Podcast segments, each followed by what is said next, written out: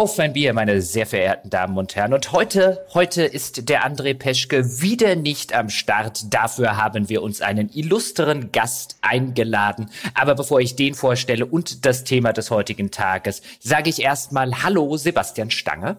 hallo, Jochen. Servus. Und der Gast Der Gast, den wir heute zu Gast haben, das haben Gäste so an sich, ist ein alter Bekannter in diesem Podcast. Der ein oder andere von Ihnen dort draußen wird schon mal eine Folge mit ihm gehört haben.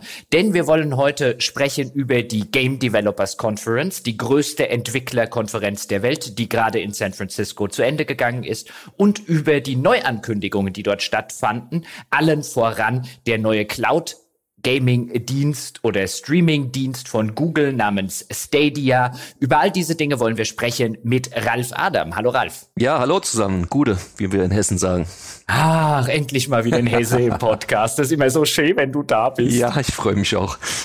Ah. Wenn ich auch Exil-Bayer bin, oder beziehungsweise Exil-Hesse in Bayern, aber die ja, kann man, man, nicht verleugnen. Ja, ja, man kriegt den Hessen aus Hessen raus, aber nicht den Hessen aus Hessen raus. Ist ja auch egal.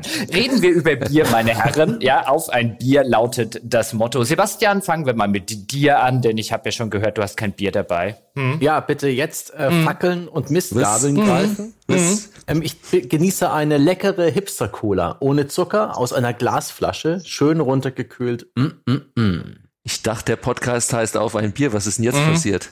Ja, aber alles kann, nichts muss. Ah. Dieser Podcast ist keine Aufforderung, Bier zu trinken. Ja, und äh, ich habe halt gerade justament keine Lust, ein Bier zu trinken. Ich habe das immer als Aufforderung verstanden. Irgendwie habe ich euch all die Jahre falsch gehört. Ich sehe schon. Äh, nee, nee, nee, nee, du musst dir keine Sorgen machen, Ralf. Das war schon so gemeint. Der Sebastian hat das falsch verstanden. Ah. Eine, eine Verzehrempfehlung. Ja, genau.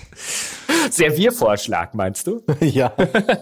Gut. Was trinkt ihr denn? Ja, genau. Ralf, was hast du denn am Start? Hast du ja, was, hast du was aus, hast du was aus Frankfurt von der Eintracht und so? Ich habe tatsächlich was aus der hessischen Heimat. Äh, wenn ich das auch noch nicht probiert habe, also es ist jetzt kein Bindingbier, um Gottes Willen. Es ist aus einer äh, ähm, äh, Microbrewery heißt das heutzutage, das Craft Beer Braufaktum äh, heißt mhm. die Firma aus ja, Frankfurt am Main. Und zwar ein Dark On oder Dark On, ist zusammengeschrieben, Schwarzbier. Ähm, mit Aromen von, äh, laut Etikett werde ich gleich verifizieren, Bitterschokolade, Schwarzbrot und Malz. Ich bin ja, um, um da hier nochmal ein bisschen, weil ich wohne ja jetzt inzwischen in Regensburg, ähm, also Wahlbayer. Mhm.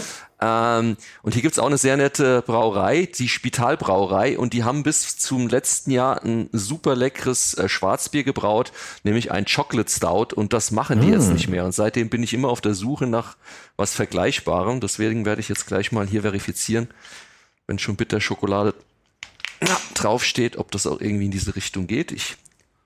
Hm. Mhm. Wir sind gespannt. Mhm. Ja, ja, ja, doch, es ist lecker. Also sehr, sehr röstig.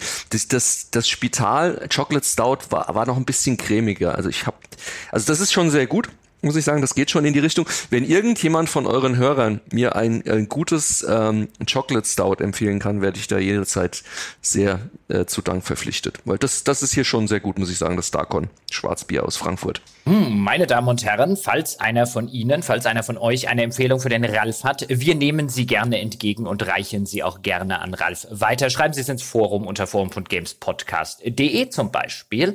Und jetzt, jetzt kommt mein Bier. Ja, ich habe extra, weil der Ralf ist ja da und wir sind ja beide Eintracht-Fans, der Ralf und ich. Genau. Ja, genau. Bester Verein also, der Welt.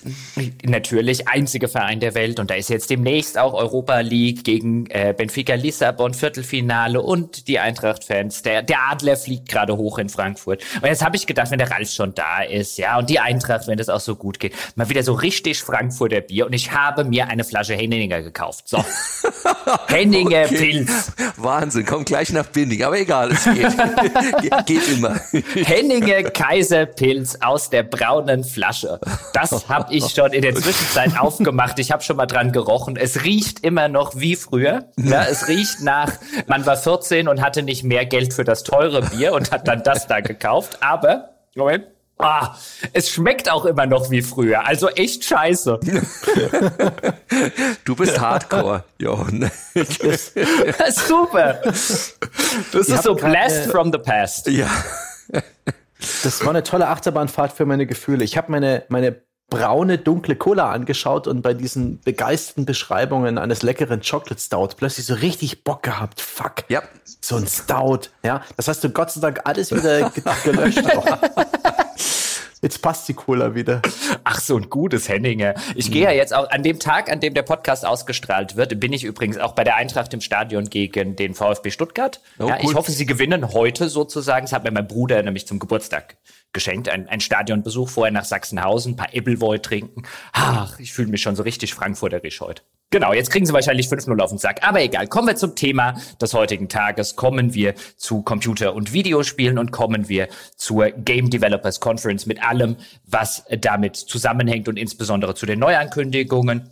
Google Stadia, der Streamingdienst, stellen wir mal ein bisschen hinten an, da werden wir einen großen Mittelteil dazu machen. Aber zuerst vielleicht mal so ein bisschen über die GDC im Allgemeinen. Ralf, du bist jetzt ja schon ewig und drei Tage in der Branche. Mhm. Ähm, du hast früher bei Infogramm gearbeitet hast dort unter anderem die Gothic-Spiele und auch bei Joe Wood äh, später hast dort unter anderem Gothic-Spiele produziert. Du hast, warst Producer bei Spellforce. Du bist also ein sehr erfahrener Produzent ähm, in Deutschland gewesen, bist jetzt in der Zwischenzeit selbstständig, machst auch internationale Produktionen eben als äh, freiberuflicher selbstständiger Producer. Ich nehme an, das war nicht deine erste GDC, aus der du jetzt, äh, von der du jetzt frisch wieder zu Hause bist mit allen neuen Eindrücken. Ja, nein, das war jetzt, ich habe mal nachgeschaut, ich müsste eigentlich jedes Jahr gewesen sein, seit 1996, sprich, das müsste meine 23. dann gewesen sein. Tatsächlich, hm. ja. Hm. Also die GDC ist ja ursprünglich entstanden damals im Wohnzimmer von Chris Crawford, einem relativ bekannten Game Designer aus den 90ern, eher so aus dem Narrative-Bereich. Der hat auch dann später immer versucht, irgendwie so in Richtung Storytelling neue Wege zu gehen. Und der hat das damals mehr oder weniger, ich glaube Ende der 80er war es noch, oder Anfang der 90er müsste 89 oder so um den Dreh gewesen sein, mit drei, vier, fünf Kollegen in seinem Wohnzimmer gegründet. Somit die ersten, die dabei waren, sind Leute, die auch heute noch so auf Messen unterwegs sind, so Bob Bates, Noah Falstein, das waren somit die ersten. Und als ich 1996 1990, damals war es noch in Santa Clara, das ist äh, südlich von San Francisco, ähm, das erste Mal dabei war, da waren es ungefähr, ich würde sagen 1200, 1500, also irgendwie so DEFCOM-Größe würde ich mal vergleichbar sagen, oder das GDC Europe-Größe, also war schon groß, aber noch nicht vergleichbar mit dem, was es heute ist. Dann danach war es viele Jahre in San Jose, was ein bisschen größer schon ist, auch im Silicon Valley und seit, ich glaube 2005 ist es dann in San Francisco, die Messe. Und dieses Jahr waren ähm, 30.000 in der Stadt, 30.000 Entwickler. Wie muss man sich denn eine, eine Game Developers Conference, eine solche riesige Entwicklerkonferenz überhaupt vorstellen? Ich glaube, die meisten Leute haben vielleicht so eine zumindest grobe Vorstellung, wie so eine Gamescom passiert, waren dort vielleicht sogar selber mal vor Ort oder wie so eine E3 passiert. Aber das sind ja reine oder mehr oder weniger Medien-Hype ähm, äh, weniger Fachbesucher messen als mehr Marketing messen, um Hype zu schüren, um Neuankündigungen zu machen, um ein breiteres Publikum heiß auf Spiele zu machen. Wie muss ich mir denn eine Entwicklerkonferenz noch dazu in einem so gewaltigen Rahmen mit 30.000 Leuten überhaupt vorstellen? Hm.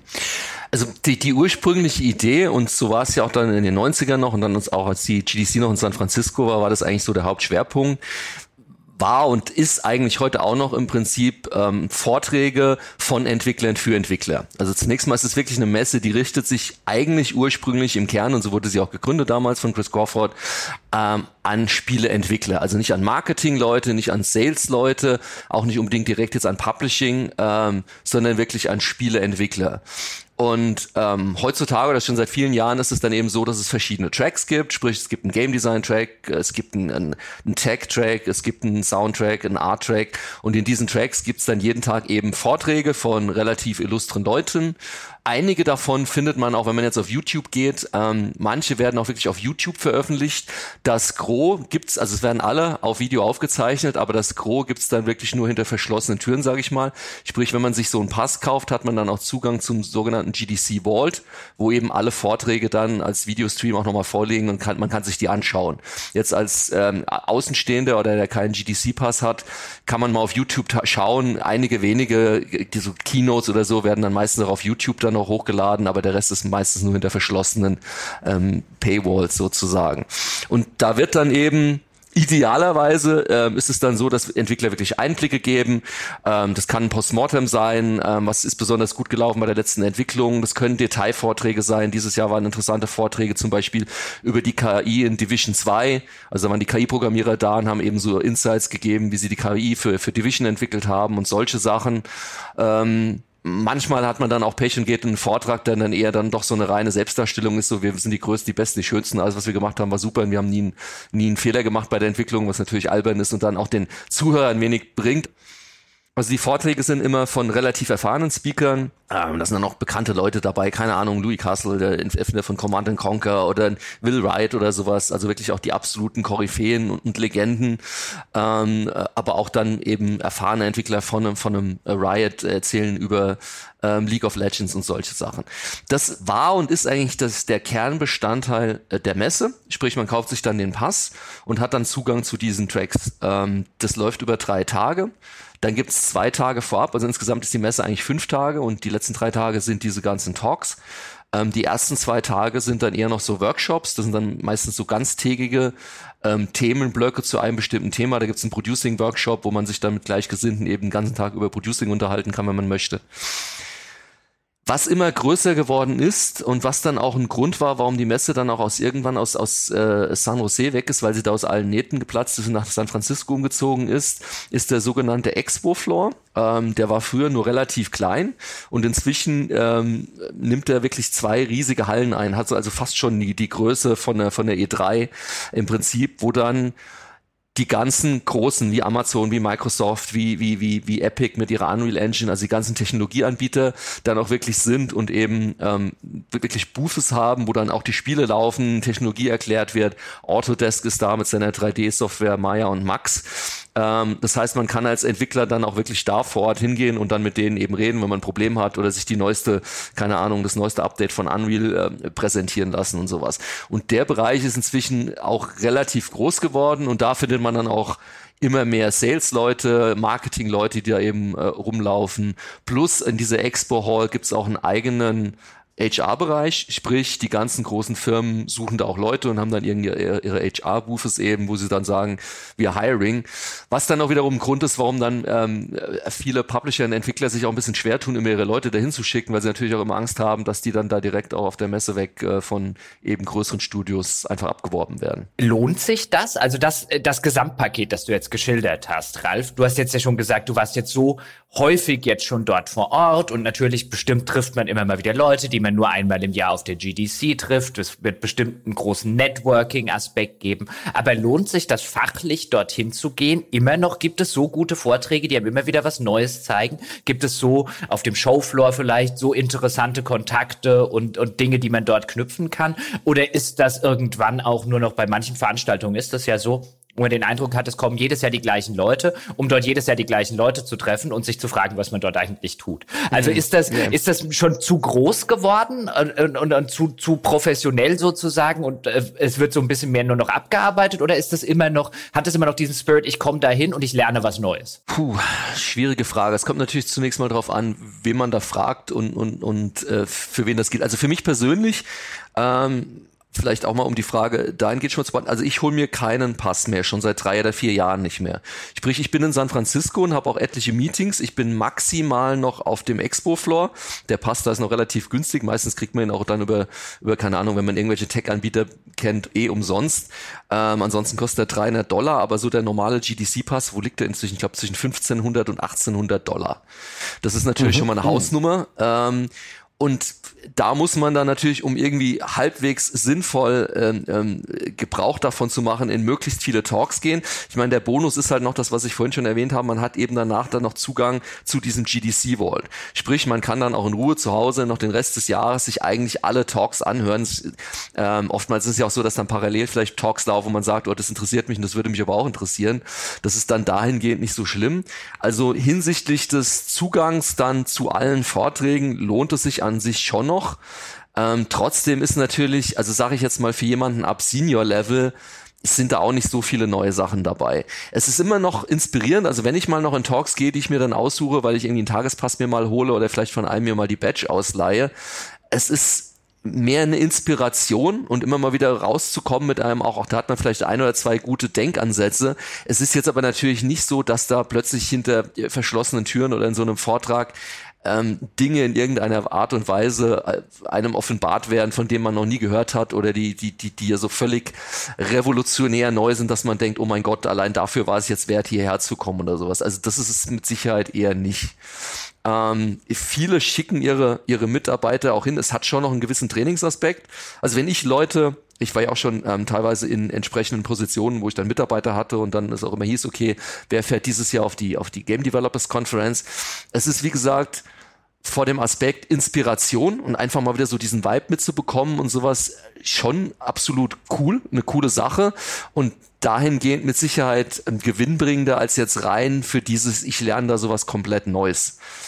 Die Expo-Halle ist nochmal ganz interessant, also gerade wenn man da auch wirklich vor Ort dann mit, mit, mit direkt mit den, mit den, mit den Entwicklern von, von Unreal oder sowas in einem, in einem Tech-Talk nochmal in, ja, tiefer einsteigen kann oder so, muss, sollte natürlich dann vorher entsprechend auch irgendwie Termine vereinbaren oder sowas. Also dafür kann es sich durchaus auch lohnen. Ähm, wenn du mich jetzt fragen würdest, Ralf, würde sich für dich ein, irgendwie ein 1800 Euro Ticket lohnen? Also ich hole mir keins mehr, weil es sich für mich halt nicht lohnt. Aber eben auch vor dem Hintergrund, du hast halt vieles auf dem Messegelände selbst, wo du auch nur mit der Badge draufkommst, aber du musst dir vorstellen, 30.000 Entwickler, das heißt, ähm, egal in welche Hotellobby du gehst rund um das Messegelände, die ist eigentlich voll mit Entwicklern. Also du, egal wo du gehst und stehst, ob du in einen Pub gehst oder in, in eine Hotellobby oder, oder dich nur auf den Union Square stellst, du triffst eigentlich nur Spielerentwickler. Das heißt, oftmals hast du auch wirklich das, das Glück und rennst dann in Leute rein, zufällig, wo dann sich interessante Dinge entwickeln. Was dann natürlich auch ganz spannend ist. Und wie gesagt, für jemanden wie mich als Freelancer, ich mache sowieso meine ganzen Termine außerhalb der Messe. Das ist dann aber auch Usus, dass man sagt, wir treffen uns in der Marriott Marquis Lobby oder im, im, im W in, in, in der Hotellobby und macht dann da seine Meetings. Also auch das ist tatsächlich Teil dieser, dieser Gesamt ähm, GDC-Atmosphäre und dieses Gesamtevents. Umgekehrt ist es natürlich auch Teil des, die Preise sind halt komplett überteuert für die Hotels und äh, ja, alles, was auch im Negativen natürlich mit so einer großen Messe mitschwingt. Ein anderer Aspekt, der jetzt in den letzten Jahren noch verstärkt aufkam und der eigentlich immer krasser wird, sage ich mal, ist die Situation in San Francisco an sich ich habe das wirklich die, also seit 2005 glaube ich, ist die GDC jetzt in San Francisco und man konnte es wirklich Jahr für Jahr beobachten, wie diese Stadt eigentlich leider ein Stück weit vor die Hunde geht. Also wenn man es ein bisschen verfolgt, inzwischen ist San Francisco sogar, ich glaube seit letztem Jahr, es war immer New York, inzwischen die teuerste Stadt in Amerika. Also was jetzt Hauspreis angeht und sonst was. Sprich, diese Stadt ist eigentlich äh, unaffordable geworden. Also man kann sich nicht mehr leisten, als Otto Normalverbraucher in San Francisco zu leben. Ich glaube, in San Francisco gilt man inzwischen, da gab es auch eine Zahl, kann man Google irgendwie, mit 200.000 Dollar im Jahr als Mitteleinkommensverdiener. Äh, also das ist eher so unter bis mittleres Einkommen, das man mindestens braucht, um in der Stadt leben zu können. Grund ist eben nicht San Francisco selbst, sondern eben Google, Apple, alles was da unten im Silicon Valley äh, kreucht und fleucht, die haben eben dafür gesorgt, dass die Preise so gestiegen sind. Und das führt eben zu einer immer höheren Obdachlosigkeit und auch Kriminalitätsrate in San Francisco. Und wenn man mal googelt jetzt irgendwie GDC und, und, und äh, Crimes oder sonst was, es gibt halt seit letztem Jahr Jahr verstärkt ähm, Beschwerden von Entwicklern, die sagen, wir kommen nicht mehr in die Messe äh, zur Messe, weil die Stadt ist so unsicher. Also man kann sich da nach 10 Uhr nicht mehr sicher bewegen. Hm. Ich habe selbst erlebt, wir sind abends letztlich aus einer Karaoke-Bar raus, da ist vor uns einer wirklich äh, brutalst äh, überfallen worden. Ähm, ich habe mit etlichen Entwicklern gesprochen, denen das ähnlich passiert ist. Ähm, ein paar Leute oder ein Entwicklerteam, Freundes von mir in, aus Kolumbien, muss man vorstellen, die kommen aus Kolumbien, aus Bogota und sagen, die erste Leiche und den ersten, den sie äh, gesehen haben, der vor ihren Augen quasi erschossen wurde, war in San Francisco, nicht in Bogota, wo man immer so diese, diese Vorteile noch hat. ähm, und das ist inzwischen ein absolutes Thema und es gibt jetzt wirklich tatsächlich ernsthafte Diskussionen, ähm, auch von Seiten des Veranstalters, dass man überlegt, die Stadt eventuell, also nicht die Stadt, ähm, die, also die GDC in eine andere Stadt äh, zu verlegen. Also LA ist im Gespräch oder Austin oder entsprechende. Ob es kommt, ich weiß es nicht. Vielleicht ist es dann auch wieder nur so wie mit der Gamescom und Köln und dann große Diskussion, am Ende bleibt sie in Köln. Ähm, aber wie gesagt, Köln ging es ja mehr ums Messegelände außenrum, während jetzt aktuell mit der Stadt San Francisco gerade die Diskussion wirklich gehen Richtung Sicherheit. Ist die Sicherheit noch gewährleistet? Und wie gesagt, ich habe es am eigenen Leibe, es ist krass. Es ist wirklich krass. Also Union Square ist ja eigentlich so dieser, dieser Platz in der Mitte von San Francisco, den kennt man aus Filmen. Da sind außenrum mhm. so die ganzen, die Shopping Malls und, und alles. Ähm, das ist inzwischen absolut übelste Gegend. Also ich kenne wenige andere Städte und ich komme viel rum in der Welt, wo ich mich inzwischen nach 10 Uhr so unsicher fühle und wo ich jetzt vielleicht irgendwie ähm, alleine oder oder oder äh, meine Tochter war jetzt auch zu Besuch, ähm, die ist 19 und kam jetzt übers Wochenende rüber. Ey, ich habe es ihr absolut also gesagt, nach 10 Uhr gehst du nicht allein durch San Francisco, insbesondere nicht zu diesen Plätzen, weil das geht halt nicht. Ich war zuletzt 2016 da ja. und da ging es noch. Und ich habe mich auch ein bisschen daran gewöhnt. Aus Kostengründen war ich öfters mal so eher Richtung Tenderloin untergebracht. Aber ist es dann echt noch ein bisschen Mutig. gruseliger geworden? Es ist noch gruseliger geworden. Es, ist, ah. es wird äh, jedes Jahr schlimmer. Und Tenderloin, du kannst eigentlich... Also wir hatten dieses Jahr tatsächlich einen Termin in der Tenderloin, der war noch nachmittags. Ähm, und der Entwickler hat es dummerweise, er hat nur gesucht nach einer coolen Bar und hat dann diese Yelp-Empfehlung bekommen, hat gemeint, lass uns doch da treffen. Ich so, seid ihr euch sicher? Und ich bin da dahin und die kamen nur an und schaut mich an, mein Ralf, lass uns schnellstmöglich raus, bevor die Sonne untergeht. Wir gehen doch woanders hin. Also es ist, äh, ja, nicht mehr zu Zum Verständnis für ja. unsere Zuhörer, das Tenderloin ist ein ein Problemviertel, das direkt an diesen Union Square oder an die Innenstadt von San Francisco angrenzt, was sehr viele Leute gerade die so ein bisschen arglos einfach nach Google Maps navigieren, ganz schön erschüttern kann. Ja, also wenn man nur nach einem billigen Hotel sucht und denkt sich, auch das ist ja relativ zentral, kann man da schnell auf die also Nase also ich, fallen. Ich, ich, ich war lange nicht mehr in San Francisco. Ich war vor, also es ist mindestens zehn Jahre her, so in dem Dreh. Und, und in, zur damaligen Zeit war ich dann häufiger mal dort auf äh, Firmen oder Entwickler besuchen. Und es war schon früher durchaus so, also das nur, nur kurz mal zum Hintergrund, dass San Francisco schon immer oder schon seit sehr vielen Jahren ein ähm, ich benutze jetzt das zynische Wort dazu, weil es eigentlich ein zynischer Begriff ist, ein Obdachlosenproblem hat. Also früher war es mhm. auch schon so, so Union Square oder die Market Street, die Haupteinkaufsstraße, wo auch die ganzen teuren Läden sind. Sobald da abends zugemacht wurde, war innerhalb von nicht mal eine halben Stunde war das wirklich ein, ein Zufluchtsort für Obdachlose. Klar, Kalifornien, kein harscher Winter. Dort migrieren sowieso sehr viele Obdachlose in den Vereinigten Staaten, migrieren nach Kalifornien, weil sie eben dort auch das ganzjährig keine Angst haben müssen, nachts zu erfrieren, weil das Klima ganz angenehm ist. Also das gibt's schon länger, aber ich habe tatsächlich mittlerweile auch von vielen gehört, so ein, ich bin mir nicht sicher, ob wir nächstes Jahr nochmal hinfahren auf die GDC, weil in San Francisco fühlen wir uns nicht mehr wohl. Das ist echt krass. Das kann ich nur so bestätigen. Das ist traurig. Und wie gesagt, gerade wenn man so sieht über die letzten 10, 15, 20 Jahre, weil das am Anfang war es noch eine geniale Stadt. Wir sind teilweise, als die, die äh, Show noch in, in San Jose waren, dann sogar immer am Wochenende hochgefahren nach San Francisco und so, weil an sich ist es eine wunderschöne Stadt, aber ja, es wird immer mehr zum Problemfall. Sebastian, warst du schon mal auf einer GDC? Klar, dreimal schon. Also zuletzt 2016, das war dann für die Gamester, da habe ich auch ein Video dazu gemacht. Ein Video, in das viel Herzblut reinsteckt und das mit Anla Ansage gefloppt ist, so von den Klickzahlen her. da war, das hat bis heute nur 26.000 Views auf YouTube. Ähm, das heißt GDC 2016, Vorträge, VR und schräge Hardware. Da äh, habe ich so ein 10-Minuten-Video gemacht aus der Ich-Perspektive mehr oder weniger, wie sich so eine GDC anfühlt. Also klickt da gern mal, auch gern auf der GameStar.de, wenn ihr das Video da findet. Der kriegt die GameStar auch ein bisschen äh, mehr Werbeeinnahmen, das gönne ich Ihnen. Und da zeige ich so ein bisschen, was Ralf jetzt auch erzählt hat und die verschiedenen äh, Teile der GDC, die Vorträge, das Netzwerken, äh, die Termine, die man wahrnehmen kann, äh, die gerade als Journalist gibt es da unfassbar viele Möglichkeiten. Und ich merke ja auch, äh, Ralf, auch für dich ist die GDC ein Pflichttermin, ohne dass es dabei um eigentlich die Veranstaltung GDC geht und das Angebot, was sie für dich hat. Es ist einfach nur jeder aus der Branche da. Und das zieht, das zieht, das ist dann der Grund für jeden aus der Branche da zu sein. Alle müssen in diese Stadt. Und das, der Ort San Francisco ist ja auch noch deswegen genial, weil die Tech-Giganten in der Nähe sitzen. Viele Studios gibt's in San Francisco. Ähm, viele Publisher nutzen die Gelegenheit für Spiele-News. Äh, in den vergangenen Jahren war das EA oft, die da die neuen, das neue SimCity angekündigt hatten, damals mit einer ganz schrägen Vorstellung, wo sie sich in das Kleid der Charity gehüllt haben, ohne irgendwas zum Spiel zu erzählen. Sie hatten Battlefield 4 Weltpremieren. Paradox hat in den letzten Jahren regelmäßig neue Spiele vorgestellt im Rahmen der GDC ohne irgendwas mit der GDC zu tun zu haben. Ähm, ja, irgend so ein Apple-Event findet auch jedes Jahr gleichzeitig statt. Es ist immer so eine, so eine große Aufmerksamkeit der ganzen Branche, eine große Verfügbarkeit von Fachjournalisten und das nutzen so viele Unternehmen für News. Deswegen sind auch viele GDC-News eigentlich gar keine Neuigkeiten, die sich auf, sondern die sich während der GDC ergeben haben. Mhm. Ein guter Punkt noch. Ähm, äh, auch dafür ist die GDC eigentlich bekannt und äh, wichtig. Ähm, Gerade diese Announcements, also zum Beispiel die erste Xbox wurde damals auch auf der GDC verkündet, damals war es noch in San Jose. Also wir haben es ja gleich auch noch Thema Stadia. Also die gerade die Publisher nutzen natürlich auch für solche großen Announcements, wenn sie keine keine E3 der Gamescom benutzen und das ist eher was zunächst mal äh, tech-nahes im Sinne von, das ist noch gar nicht für den äh, Consumer, das kommt zwar da noch, aber jetzt erstmal für euch Entwickler hier neues Announcement ist die GDC natürlich auch immer die die Vorzeigekonferenz. Ich weiß noch damals die Xbox Xbox-Präsentation wurde sogar von, von Bill Gates persönlich gemacht, der nach San Jose kam.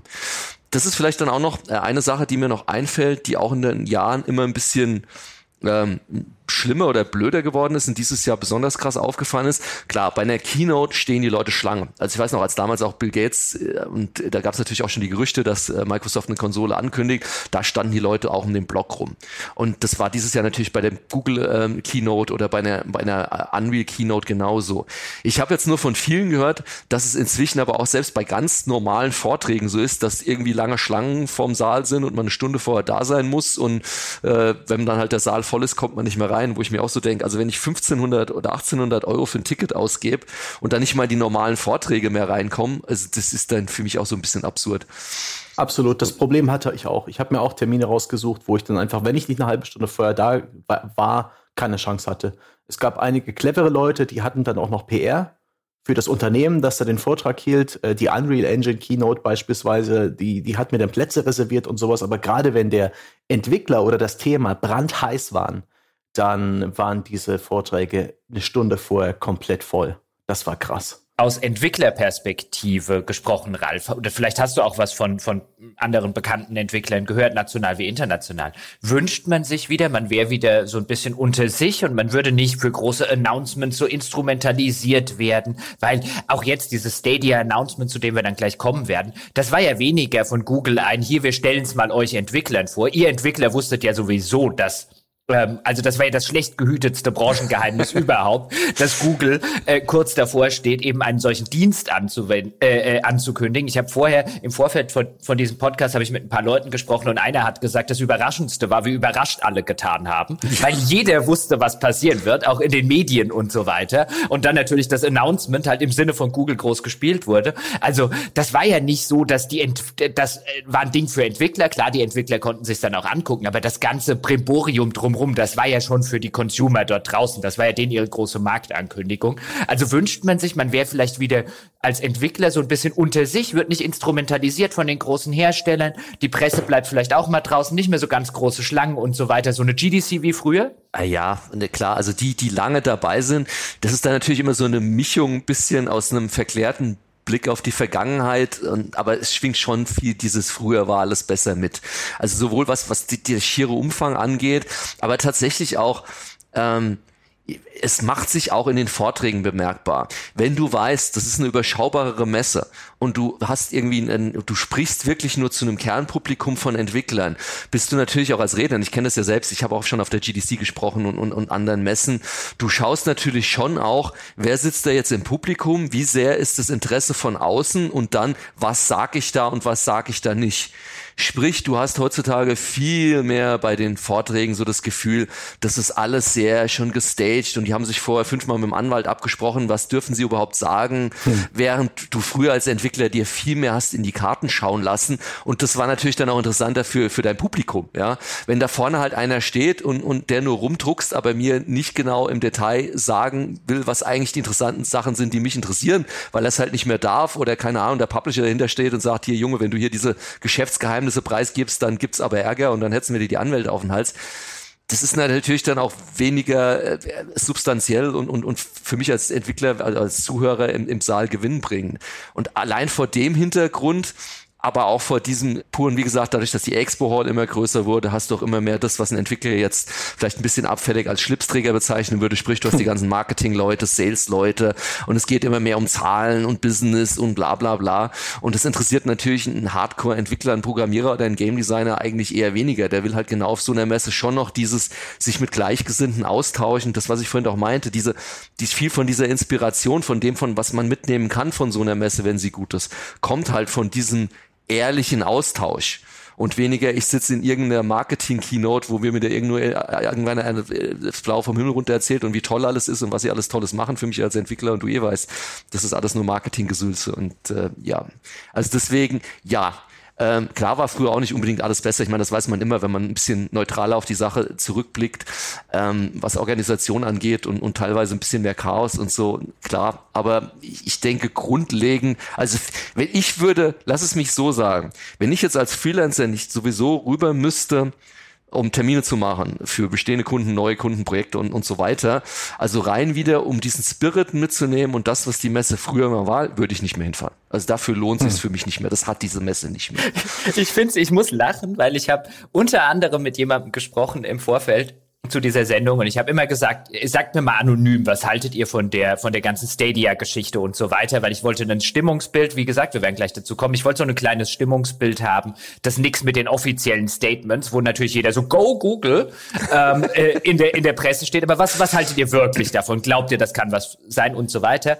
Und am Rande davon, da ging es auch um die GDC, habe ich mit jemandem, der seit langen, langen Jahren im äh, und auch an durchaus exponentierter Stelle im Marketing ähm, und der PR tätig ist und der gesagt hat, ähm, er war das erste Mal auf der GDC und es sei so viel besser als die E3. Nicht so viel Marketing und PR-Bullshit, ja, so richtig, da ging es noch so um Games und jetzt erzählst du, ja, das ist voll Marketing-PR-Bullshit geworden. Das ist so super, ja, gut, wie die Unterschiedsperspektiven. Natürlich ist es immer noch besser als eine E3, aber eine E3 ist ja eine reine Marketing- und Sales-Messe. Also das miteinander zu vergleichen ist dann schon ein bisschen, wo ich sage, ja, sie ist in der Tat, was das angeht, besser.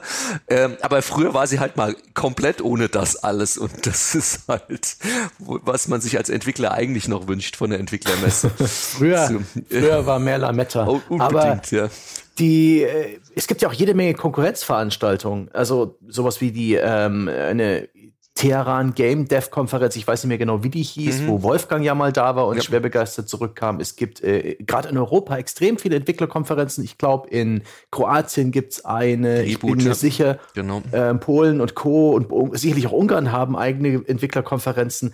Die haben einen kleineren Umfang. Es gibt garantiert ein deutlich intimeres äh, Feeling da mit deutlich weniger Leuten und wahrscheinlich auch wieder die, mehr Kontakt zu den einzelnen Projekten. Da ist halt die Frage, wie viel die hergeben, wie hochkarätig da ähm, das Angebot ist und die Sprecher sind und wie viel man da rausholen kann. Hast du mit solchen Events Erfahrungen gemacht? Ja, also ich bin auf, auf vielen der Messen. Ähm, also die Reboot, das ist jetzt die in Kroatien, die jetzt in zwei Wochen, glaube ich, ist, zu der ich leider nicht komme. Es gibt die Nordic, die inzwischen auch immer größer wird, die Nordic Game Konferenz, aber immer noch überschaubar bleibt. Ähm, die Digital Dragons ist die in Polen, ähm, auf der war Teut, der letztens auch bei euch Gastredner war, die muss sehr, sehr gut sein, habe ich von vielen gehört. Ähm, die sind genau wie du sagst, Sebastian, die sind auf jeden Fall intimer. Und ich meine, das, das ist halt das Ding. Klar ist es cool, wenn Will Wright auf die Bühne kommt. Ähm, auf der anderen Seite genau das, was ich gesagt habe. Der hat dann vielleicht eine EA im Kreuz und kann eh nicht die Dinge sagen, die er vielleicht gerne sagen würde. Während wenn du auf eine kleinere, gerade dann in Osteuropa, sowas wie, wie die Digital Dragons in Polen oder ich war äh, letztes Jahr auf der Fossil, die wird jedes Jahr abgehalten von Wargaming, die sind der Hauptsponsor, die war jetzt in Prag. Da hast du natürlich noch Entwickler, ähm, die einfach mehr erzählen und wo du auch als selbst als Entwickler wieder neue, ganz neue Denkanstöße bekommst und, und dich viel besser austauschen kannst. Also aus Entwicklersicht würde ich eher immer auf so eine kleinere Messe gehen, weil ich da viel mehr mitnehmen kann. Wie gesagt, wenn es ums Business geht, und deswegen ist es auch für mich, muss ich dann halt, ich kann auch nicht auf jede Messe gehen, auch immer wieder abwägen. Deswegen ist natürlich jetzt so rein aus, aus Akquise, Kundenakquise Sicht für mich eine GDC natürlich schon noch wichtiger als, als eine Messe, die mich vielleicht zwar inspiriert, wo ich dann aber weiß, ein kleines osteuropäisches Team macht super geilen Shit und, und die Jungs sind cool und ich will die auch irgendwie supporten, aber die kann ich vielleicht maximal mentoren, aber die können mich wahrscheinlich am Ende des Tages nicht mal bezahlen oder, oder vielleicht mhm. mal für eine Woche buchen, aber jetzt nicht als, als Projektmanager irgendwie jede Woche nach Polen einfliegen oder nach Prag oder, oder noch weiter, keine Ahnung, Rumänien, was auch immer. Das ist für mich dann immer so ein bisschen dieser Balanceakt. Aber jetzt rein, was das, was man mitnimmt, also die Qualität von einer ähm, Entwicklerkonferenz würde ich nicht unbedingt an den, den, den hochkarätigen Sprechern festmachen. Plus, mhm. es kommt natürlich auch noch hinzu, du hast natürlich dann diese Leute, die schon seit Jahren äh, auch dabei sind, die Industrieveteranen, die dann Talks geben die können auch nicht jedes Jahr was Neues erzählen. Also äh, oftmals hörst du es dann, denkst ja, da war jetzt wieder was dabei, aber an sich habe ich den Talk jetzt auch schon dreimal gehört und du willst natürlich auch mal mit irgendwie Newcomern, mit, mit Indies, mit Leuten, die vielleicht mal andere Wege gehen, auch reden und hören, was die zu sagen haben und was die vielleicht Cooles machen, auf was für coole Ideen die vielleicht auch kommen. Also abseits des Mainstreams. Weil äh, einen hundertsten Vortrag irgendwie über eine 3D-Technologie oder wie nutze ich Unreal am besten oder was sind die intimsten Geheimnisse von einem ATS, die schon alle kennen, ist für mich jetzt vielleicht auch nicht so spannend, ähm, wenn ich das alles schon seit Jahren selbst mache. Wie findest du, äh, um es mal weiter so ein bisschen abzuschweifen von der GDC, äh, das deutsche Pendant, die DEFCOM, immer im Vorfeld der Gamescom so ein bisschen angedockt die letzten Jahre, zuletzt unter wechselnder Leitung. Da hat sich so ein bisschen bei den Besitzansprüchen oder beim Besitz des Veranstalters ein bisschen was getan. Ich weiß gerade gar nicht, wer das jetzt in Zukunft veranstalten wird.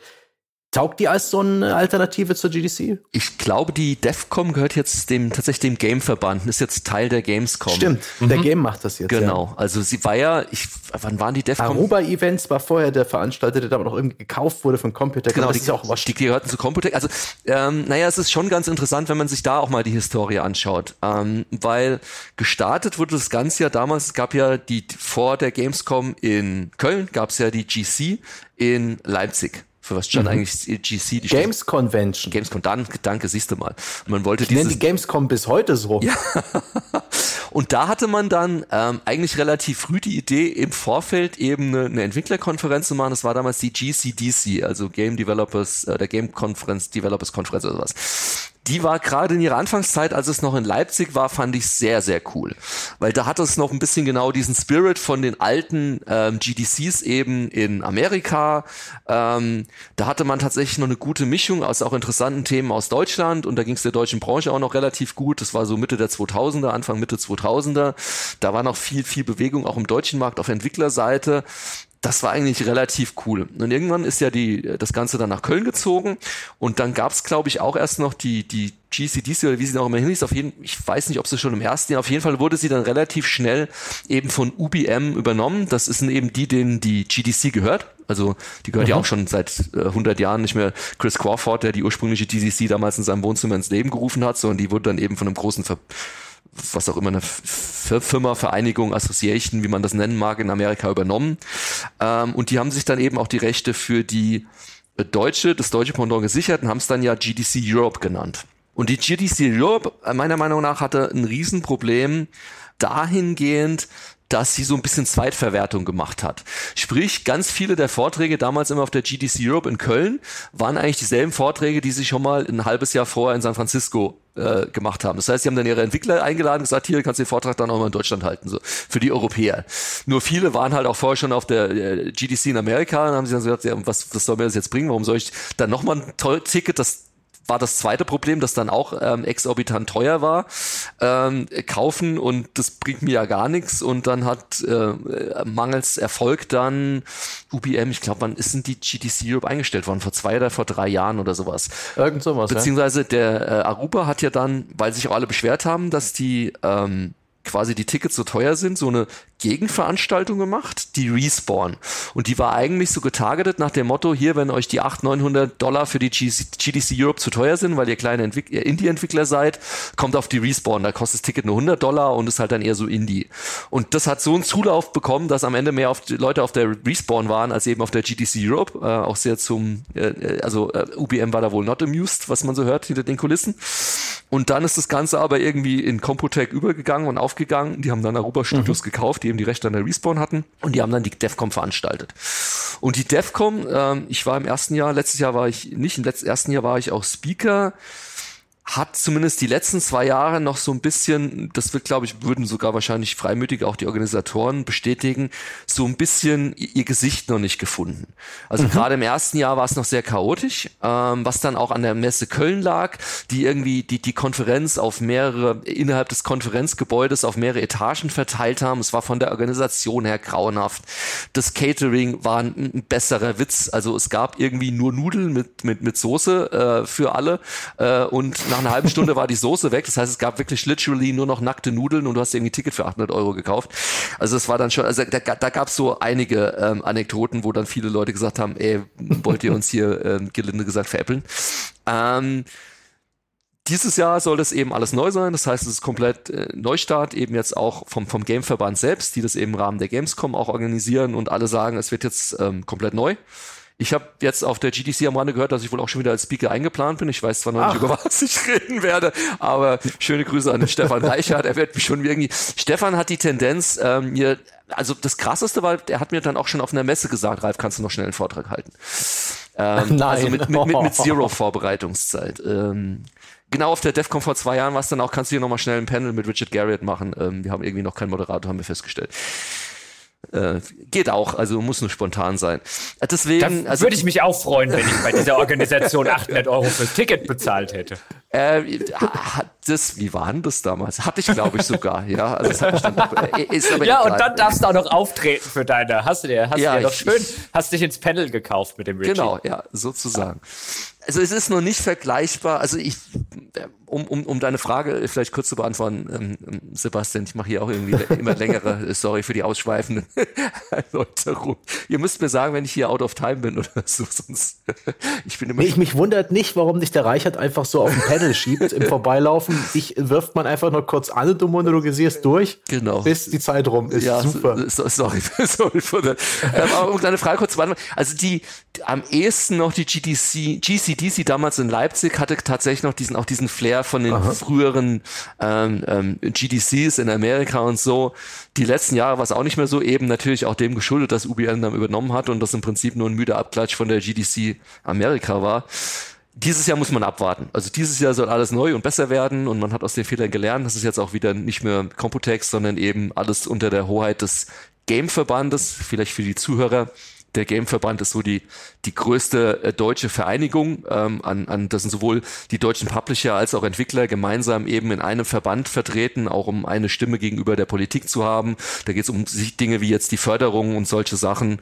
Und der Game äh, organisiert eben auch die Gamescom und eben in diesem Jahr auch zum ersten Mal die DEFCOM. Also dürfen wir mal gespannt sein. Ich hoffe auf eine gute Mischung aus deutschen Themen, auch mit, mit, mit, mit, deutschen Inhalten und guten internationalen Speakern, die vielleicht auch mal neu sind, bisschen frisch, das wir vorhin hatten, die vielleicht vielleicht auch ein bisschen mehr aus, aus anderen Ländern kommen, nicht immer nur die Standard-Speaker mhm. aus USA, die man schon kennt.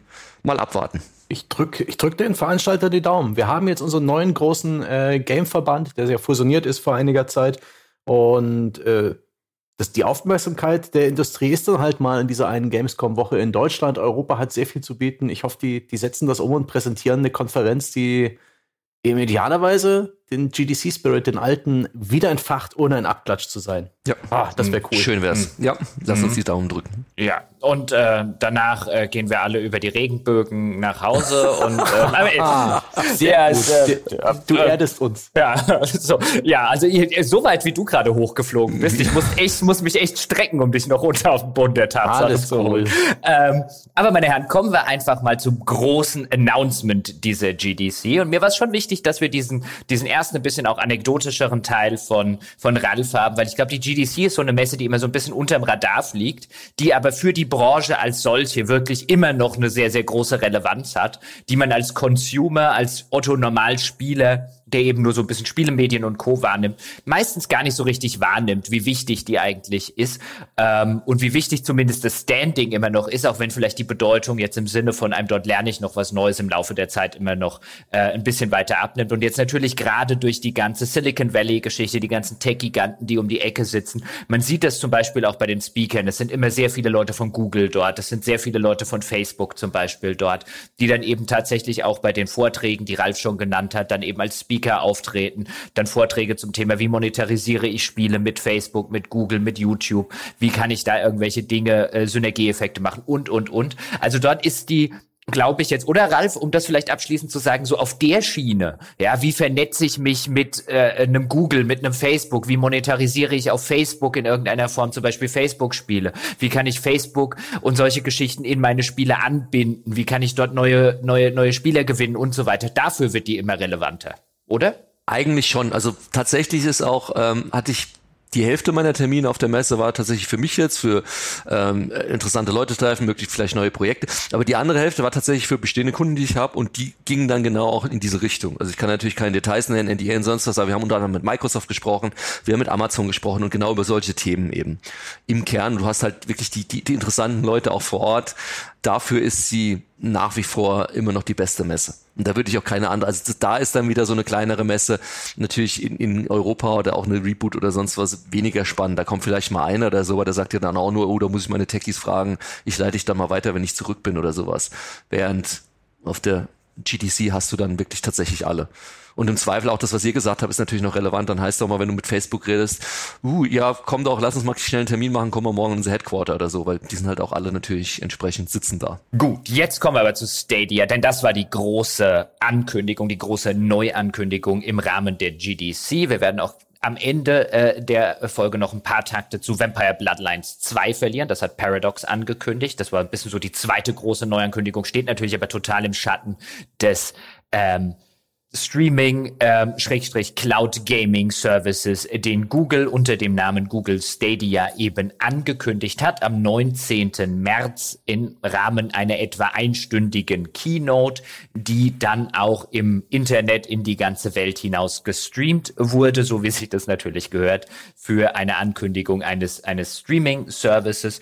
Dort war dann auch der äh, Google CEO, jetzt muss ich kurz sein, Sebastian, weißt du auswendig seinen Namen? Phil Harrison ach nee, das war Kumar irgendwie Kuvinda oder so, das weiß ich nicht mehr, wie der Google äh, CEO heißt. Ich weiß, dass Phil Harrison als Leiter dieses Sunder, Projekts Sunder Pikai oder äh, Pichai wurde er, glaube ich, im, im Englischen mhm. ausgesprochen. Das ist der Google-CEO, der hat das Ganze auch anmoderiert. Also da sieht man auch schon durchaus ein bisschen.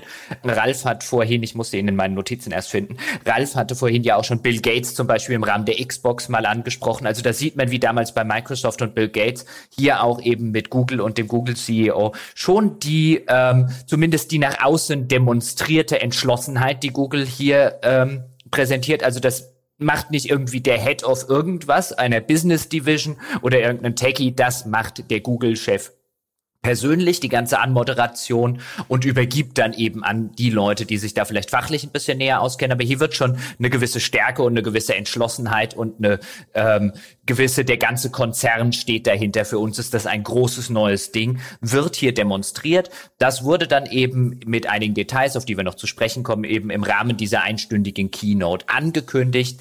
Google wird also noch im Jahr 2019, so die Ankündigung, seinen großen Gaming Streaming Service namens Stadia launchen. Und jetzt habe ich es ja schon so ein bisschen gesagt, zur vollständigen Überraschung von überhaupt niemandem, der sich mit der Branche so ein bisschen auch hinter den Kulissen auskennt. Aber natürlich wurde medial sofort eine Riesenüberraschung, Riesenneuankündigung und so weiter.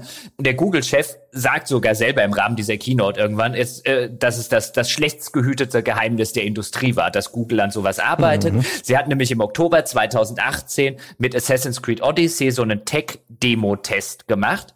Da konnte man also ähm, relativ kurzfristig angekündigt, konnte man auf irgendeinem PC, der musste nicht sonderlich gut sein, konnte man dann über eben, damals hieß das ganze Ding noch Project Stream von Google, konnte man das neue Assassin's Creed anspielen. Und das hat, nach allem, was man gehört hat, hat der Tech-Test auch ganz gut geklappt. Und spätestens da wusste eigentlich jeder, okay, Google arbeitet an einem solchen Streaming Service für äh, Videospiele ganz speziell. Jetzt dann die große Neuankündigung. Und der Herr Stanger, der fasst uns jetzt mal ganz kurz zusammen. Wie funktioniert dieses Google Stadia eigentlich? Was hat Google da technischer Natur angekündigt? Okay, Google äh, bietet mit Stadia ein Game Streaming eine Dienstleistung an, eine Plattform. Das ist technisch nicht groß anders als das Game Streaming, wie es Sony beispielsweise jetzt schon macht mit PlayStation Now, wo man sich PS3-Spiele auf seine PS4 streamen lassen kann.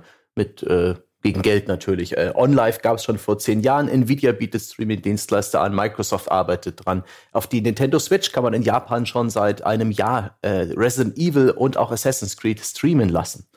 Neu ist es also nicht, dass ein Spiel komplett im Rechenzentrum simuliert wird. Das heißt, es läuft nicht auf der Konsole, es läuft nicht auf deinem Tablet oder auf deinem Laptop, mit dem du das Spiel spielst.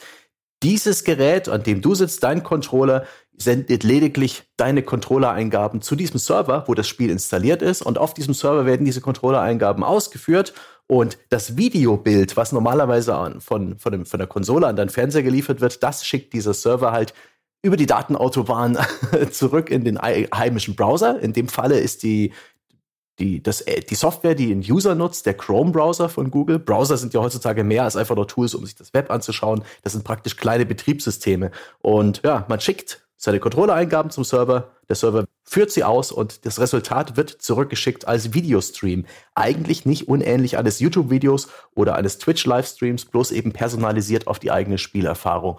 Und diesbezüglich ist das, was ähm, rein technologisch oder vom konzeptionell ist Stadia also überhaupt nichts Neues. Bloß hat Google diese Vision ein bisschen weiter ausformuliert, ein paar konkretere Ideen genannt, die mich zum Beispiel auch überrascht haben. Zum Beispiel bin ich überrascht davon, dass sie Stadia als eine Art Konsole präsentiert haben. Diese Präsentation richtete sich ja auch eher an Entwickler und Google meinte, das ist wie eine neue Konsole. Ihr programmiert dann aber eben nicht für die PlayStation, für die Xbox oder für den PC. Ihr programmiert für diesen äh, großen Schrank, der irgendwo in einem Rechenzentrum steht. Ihr programmiert für das Rechenzentrum. Und jede Instanz eures Spiels wird ein identisches Hardware-Kontingent zugeschustert bekommen. Also so ähnlich wie bei einer Konsole läuft jedes Spiel auf einer identischen Hardware. Das ist in dem Fall eine Mittelklasse AMD-Grafikkarte mit 56 Compute Units und schnellem High Bandwidth Generation 2 Grafikspeicher, HBM2.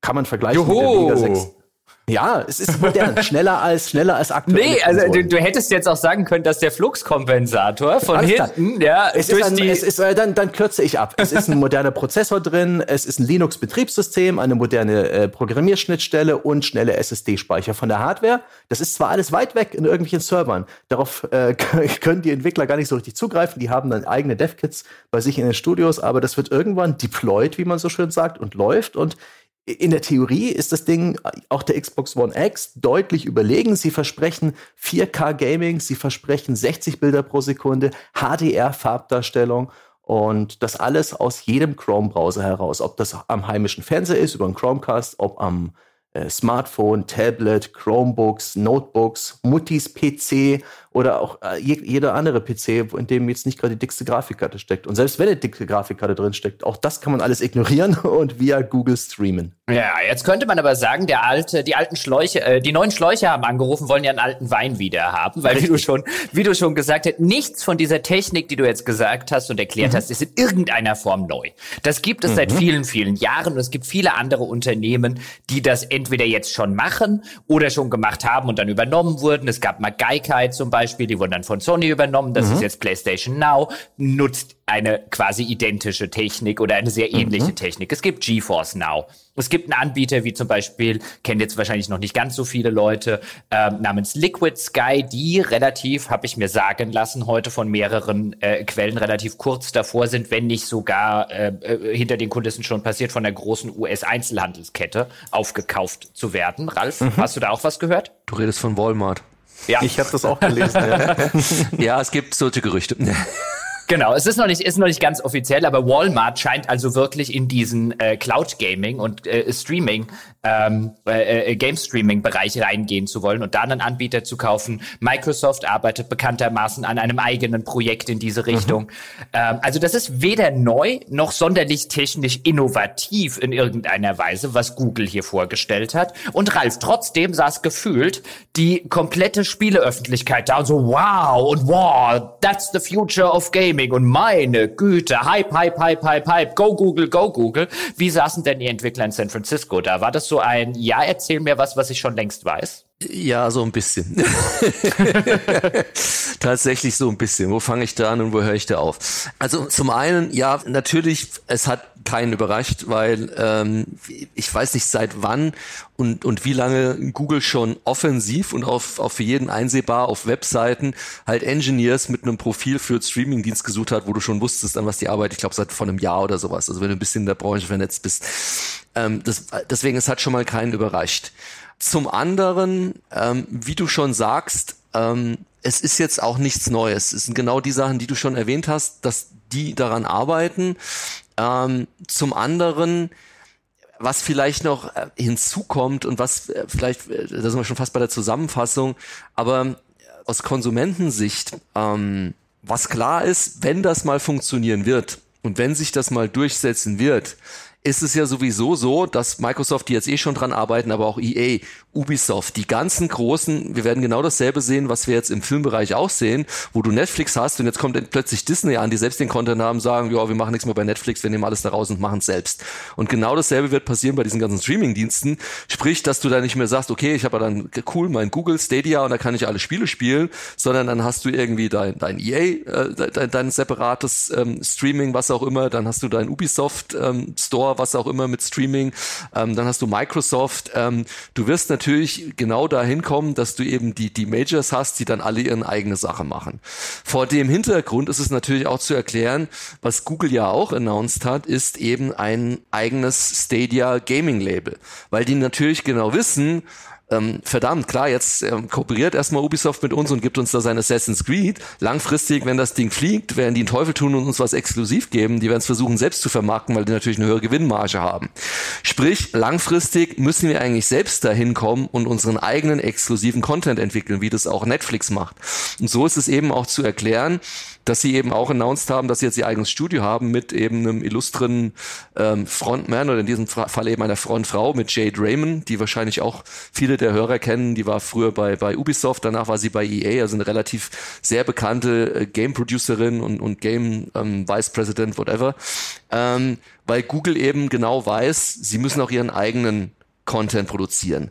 Das war so ein bisschen das, was vielleicht für die reinen Entwickler noch am interessantesten ist. Weil jetzt mal rein aus Entwicklersicht, ähm, neben den ganzen unbeantworteten Fragen, wo wir mit Sicherheit gleich auch noch drauf eingehen und die auch viele Probleme und noch Schwächen dieses ganzen Konzeptes mhm. ähm, im Prinzip relativ klar schon zeigen und weshalb auch, ich gesagt habe, also die, die, die generelle Reaktion der Entwickler war sehr verhalten, aber das einzig vielleicht Positive, gerade wenn ich jetzt ein Independent Studio bin, ein weiterer ähm, quasi Publisher da draußen oder ein weiterer Content-Anbieter, der Content sucht, ist für mich natürlich immer erstmal positiv.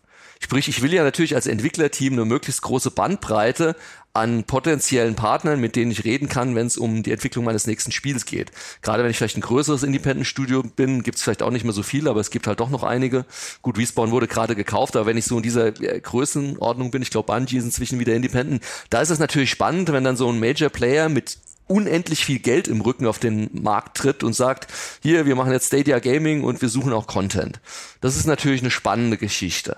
Alles andere, wie gesagt, waren die Entwickler sehr verhalten. Ähm, da können wir gleich mal vielleicht in die einzelnen Punkte reingehen, angefangen von der Technik, angefangen von den noch unklaren ähm, ähm, Preispolitik, auch wie verdiene ich als Entwickler dann damit Geld, wie mhm. ist das RevShare-Modell. Ähm, insgesamt wurde auch neben dem, also ich habe mit ganz vielen Entwicklern gesprochen, auch mit großen Entwicklerteams. Ich habe ein Entwicklerstudio tatsächlich getroffen, die entwickeln jetzt schon dafür. Die meinen, ist auch wirklich alles cool, ist für uns halt ähm, yet another Plattform, wo wir jetzt unseren Content mal oder ein Spiel mal drauf, ich darf nicht sagen was, aber geht eher Richtung Singleplayer Experience, also kommen wir wahrscheinlich klar, gleich auch noch dazu, so von wegen Multiplayer, wie sieht's denn damit mhm. aus? Ähm, aber die machen einen Singleplayer, ein erfolgreiches Singleplayer-Spiel, das sie schon auf mehreren Plattformen haben und machen das jetzt eben auf der Stadia. Sagen, technisch ist das alles echt okay. Also das, das funktioniert alles und gerade bei so einem Spiel, wo es jetzt nicht auf die hundertstel Millisekunde genau angeht, was die äh, ankommt, was die Latenz angeht, ist das alles cool und wir sehen das alles natürlich jetzt erstmal positiv. Bei allen anderen, das, das krasseste, was ich gehört habe, und jetzt weiß ich nicht, darf ich das überhaupt sagen? Ich habe keinerlei NDA. Ich, ich, Gerüchte darf ich Ja, dann. Ja, ja. Ja, ja. Also, auch, auch, auch sonst. Ja, auch sonst, genau. Ihr zahlt dann die Anwaltskosten oder wie? ja, ja, André. Ja, genau. Stimmt. Deswegen hat er sich schon abgesetzt in die Dom-App. Steuerparadies. Also, ja. Äh, grundsätzlich, was, was viele auch gesagt haben, es war natürlich klar, Google wollte jetzt unbedingt diese GDC mitnehmen, um diesen Hype mhm. eben auch aufrechtzuerhalten, obwohl eigentlich sie ja noch relativ wenig genau sagen konnten konkret. Vom Preismodell angefangen und sonst was. Also die, die ganze Präsentation war schon ein Stück weit, und das Wort fiel auch häufiger überhastet. Und das mhm. hat sich aber wirklich dahin niedergeschlagen, dass mir ein Entwickler erzählt hat, ja, die haben bei uns auch angefragt, die haben uns dann einen Vertrag geschickt, den wir unterschreiben sollten, da waren aber drei Klauseln, die waren noch leer. Und die meinten aber, ja, die füllen wir dann später noch aus, überschreibt, unterschreibt aber schon mal. Und das Entwicklerstudio natürlich gesagt hat, äh, nein. also äh, deswegen ist, ist das alles, wirkt halt noch sehr unvorbereitet und, und, und sehr im, um es mal positiv zu formulieren, im Flow. Hast du, hast du, hast du eine, hast du eine Idee? Gab es Gerüchte, warum Google so überhastet reagiert? Man wird ja eigentlich von einem Unternehmen wie Google denken, dass sie das überhaupt nicht nötig haben. Aber andererseits denkt man, hm, Vielleicht wollten die einfach so eine E3, die nicht mehr lange hin ist, oder vielleicht auch im Vorfeld einer E3. Vielleicht wollte man eine Ankündigung von Microsoft oder eine Ankündigung von irgendeinem anderen Unternehmen. Wir haben Walmart und Co. Mhm. schon genannt. Wollte man da Leuten zuvorkommen? Was ist deine Theorie? Schwer zu sagen. Also tatsächlich dieses, dieses Walmart-Ding, das ist auch schon im Gespräch und, und relativ, hat man häufiger gehört jetzt auf der Messe. Und ich könnte mir vorstellen, dass das, weil Walmart natürlich, in Deutschland denkt man, Walmart, aber in Amerika sind die halt riesig. Also, dass das ein möglicher Faktor war. Ein anderer möglicher Faktor ist natürlich auch das, was ich gerade sagte, die brauchen halt Content.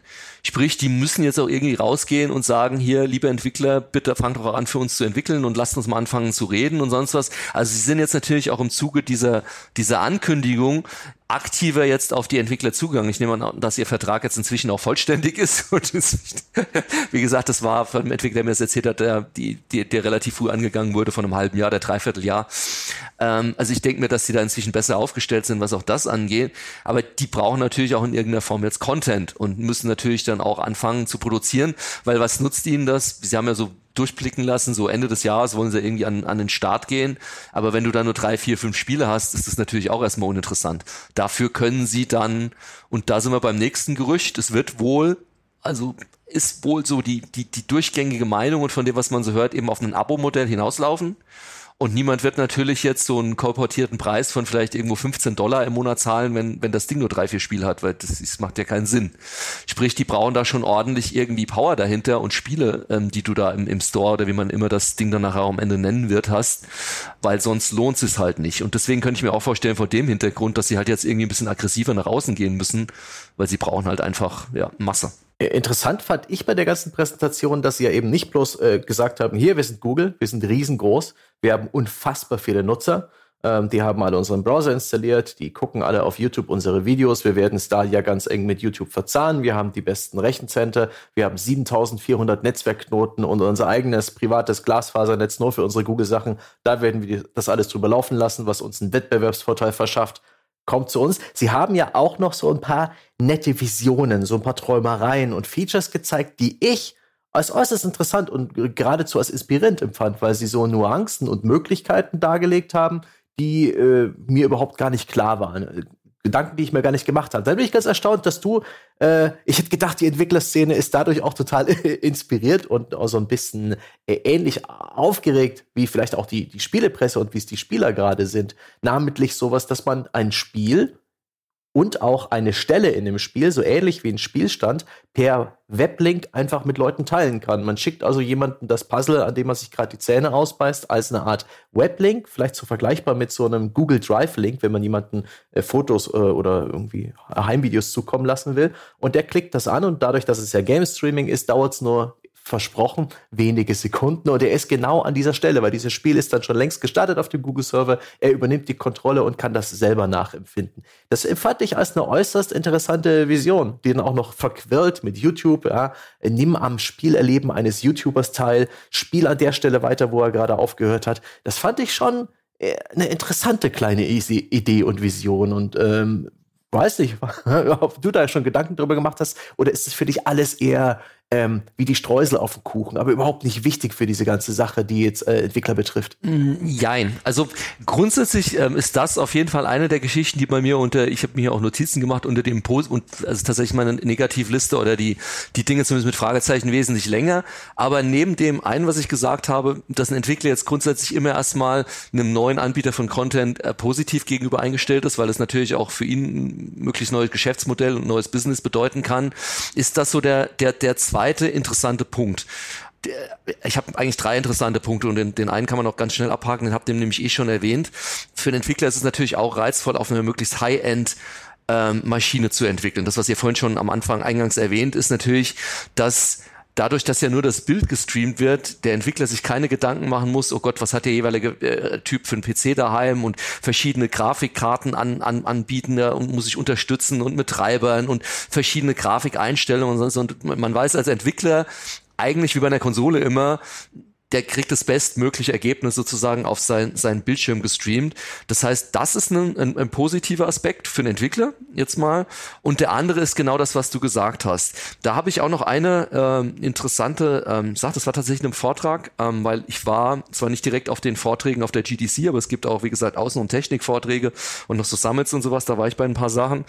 Da war ein Anbieter, die haben, das ist plausibel und, und macht auch Sinn, ähm, so Studien gehabt, was das Verhalten von YouTube-Nutzern angeht, die sich YouTube-Streams anschauen oder Twitch-Streams oder eben einfach quasi, äh, äh, keine Ahnung, äh, irgendwelche E-Sports-Events oder sowas alles immer anschauen. 80 Prozent der Leute, die das schauen, spielen auch das Spiel und vice versa. Also du hast halt natürlich eine hohe mhm. Konvergenz zwischen den Leuten, die in Dota spielen oder oder oder in, in League of Legends oder oder was auch immer ähm, und die natürlich auch sich das Ganze auf YouTube anschauen, dann von ihren Lieblings-YouTubern, Influencern, was auch immer. Und da greift das genau. Das ist eine saukoole Sache und dann kannst du irgendwie deinen Lieblings-Influencer raus äh, oder kannst genau an der Stelle ins Spiel reinspringen und sowas.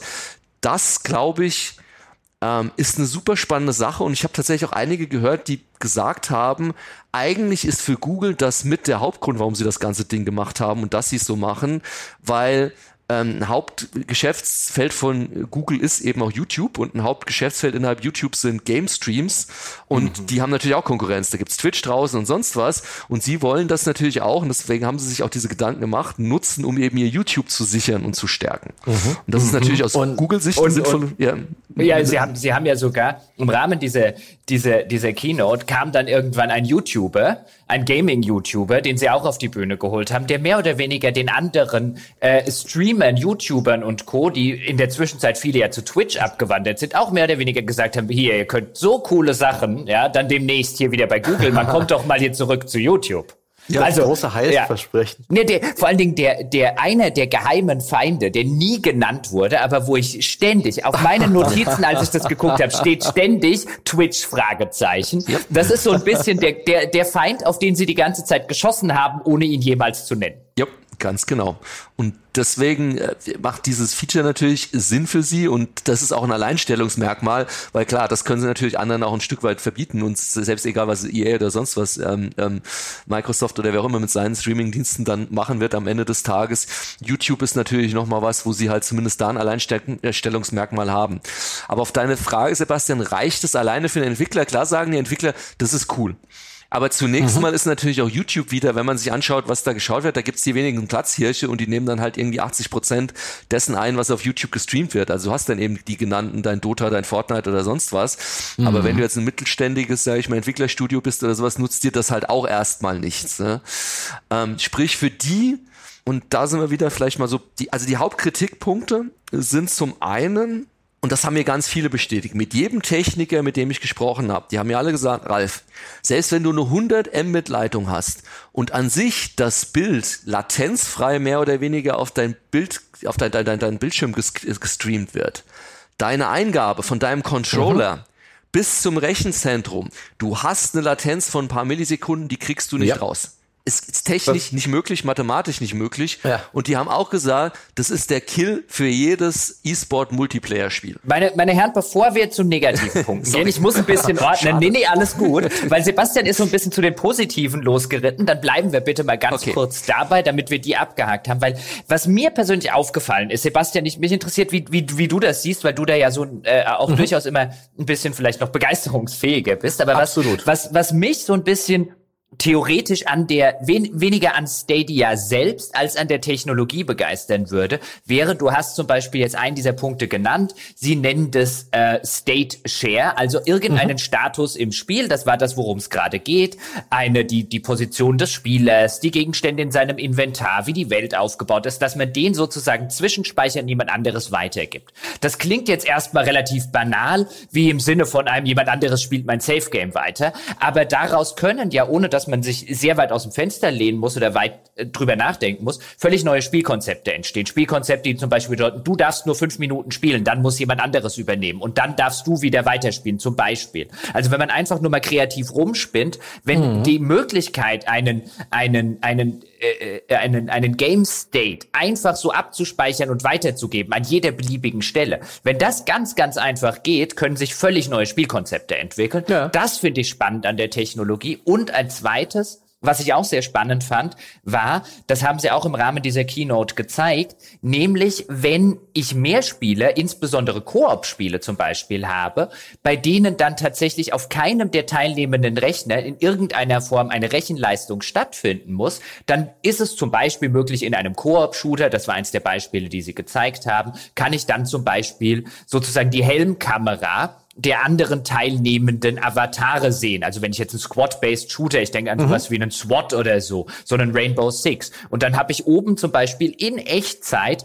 angezeigt, was sehen meine Teammitglieder. Was derzeit schwierig bis unmöglich ist, weil das müsste alles mein Rechner, auf dem ja. das Ganze lokal stattfindet, ebenfalls noch berechnen. Ist zu viel Aufwand, also wird das nicht gemacht. Was da auch wieder spielmechanisch in Multiplayer-Spielen theoretisch machbar wäre, wenn die Technik, wir werden gleich zu den, zu den zu den Haken an der Geschichte kommen. Aber wenn die Technik irgendwann mal ausgereift wäre, auch da können völlig neue Multiplayer-Spielkonzepte entstehen.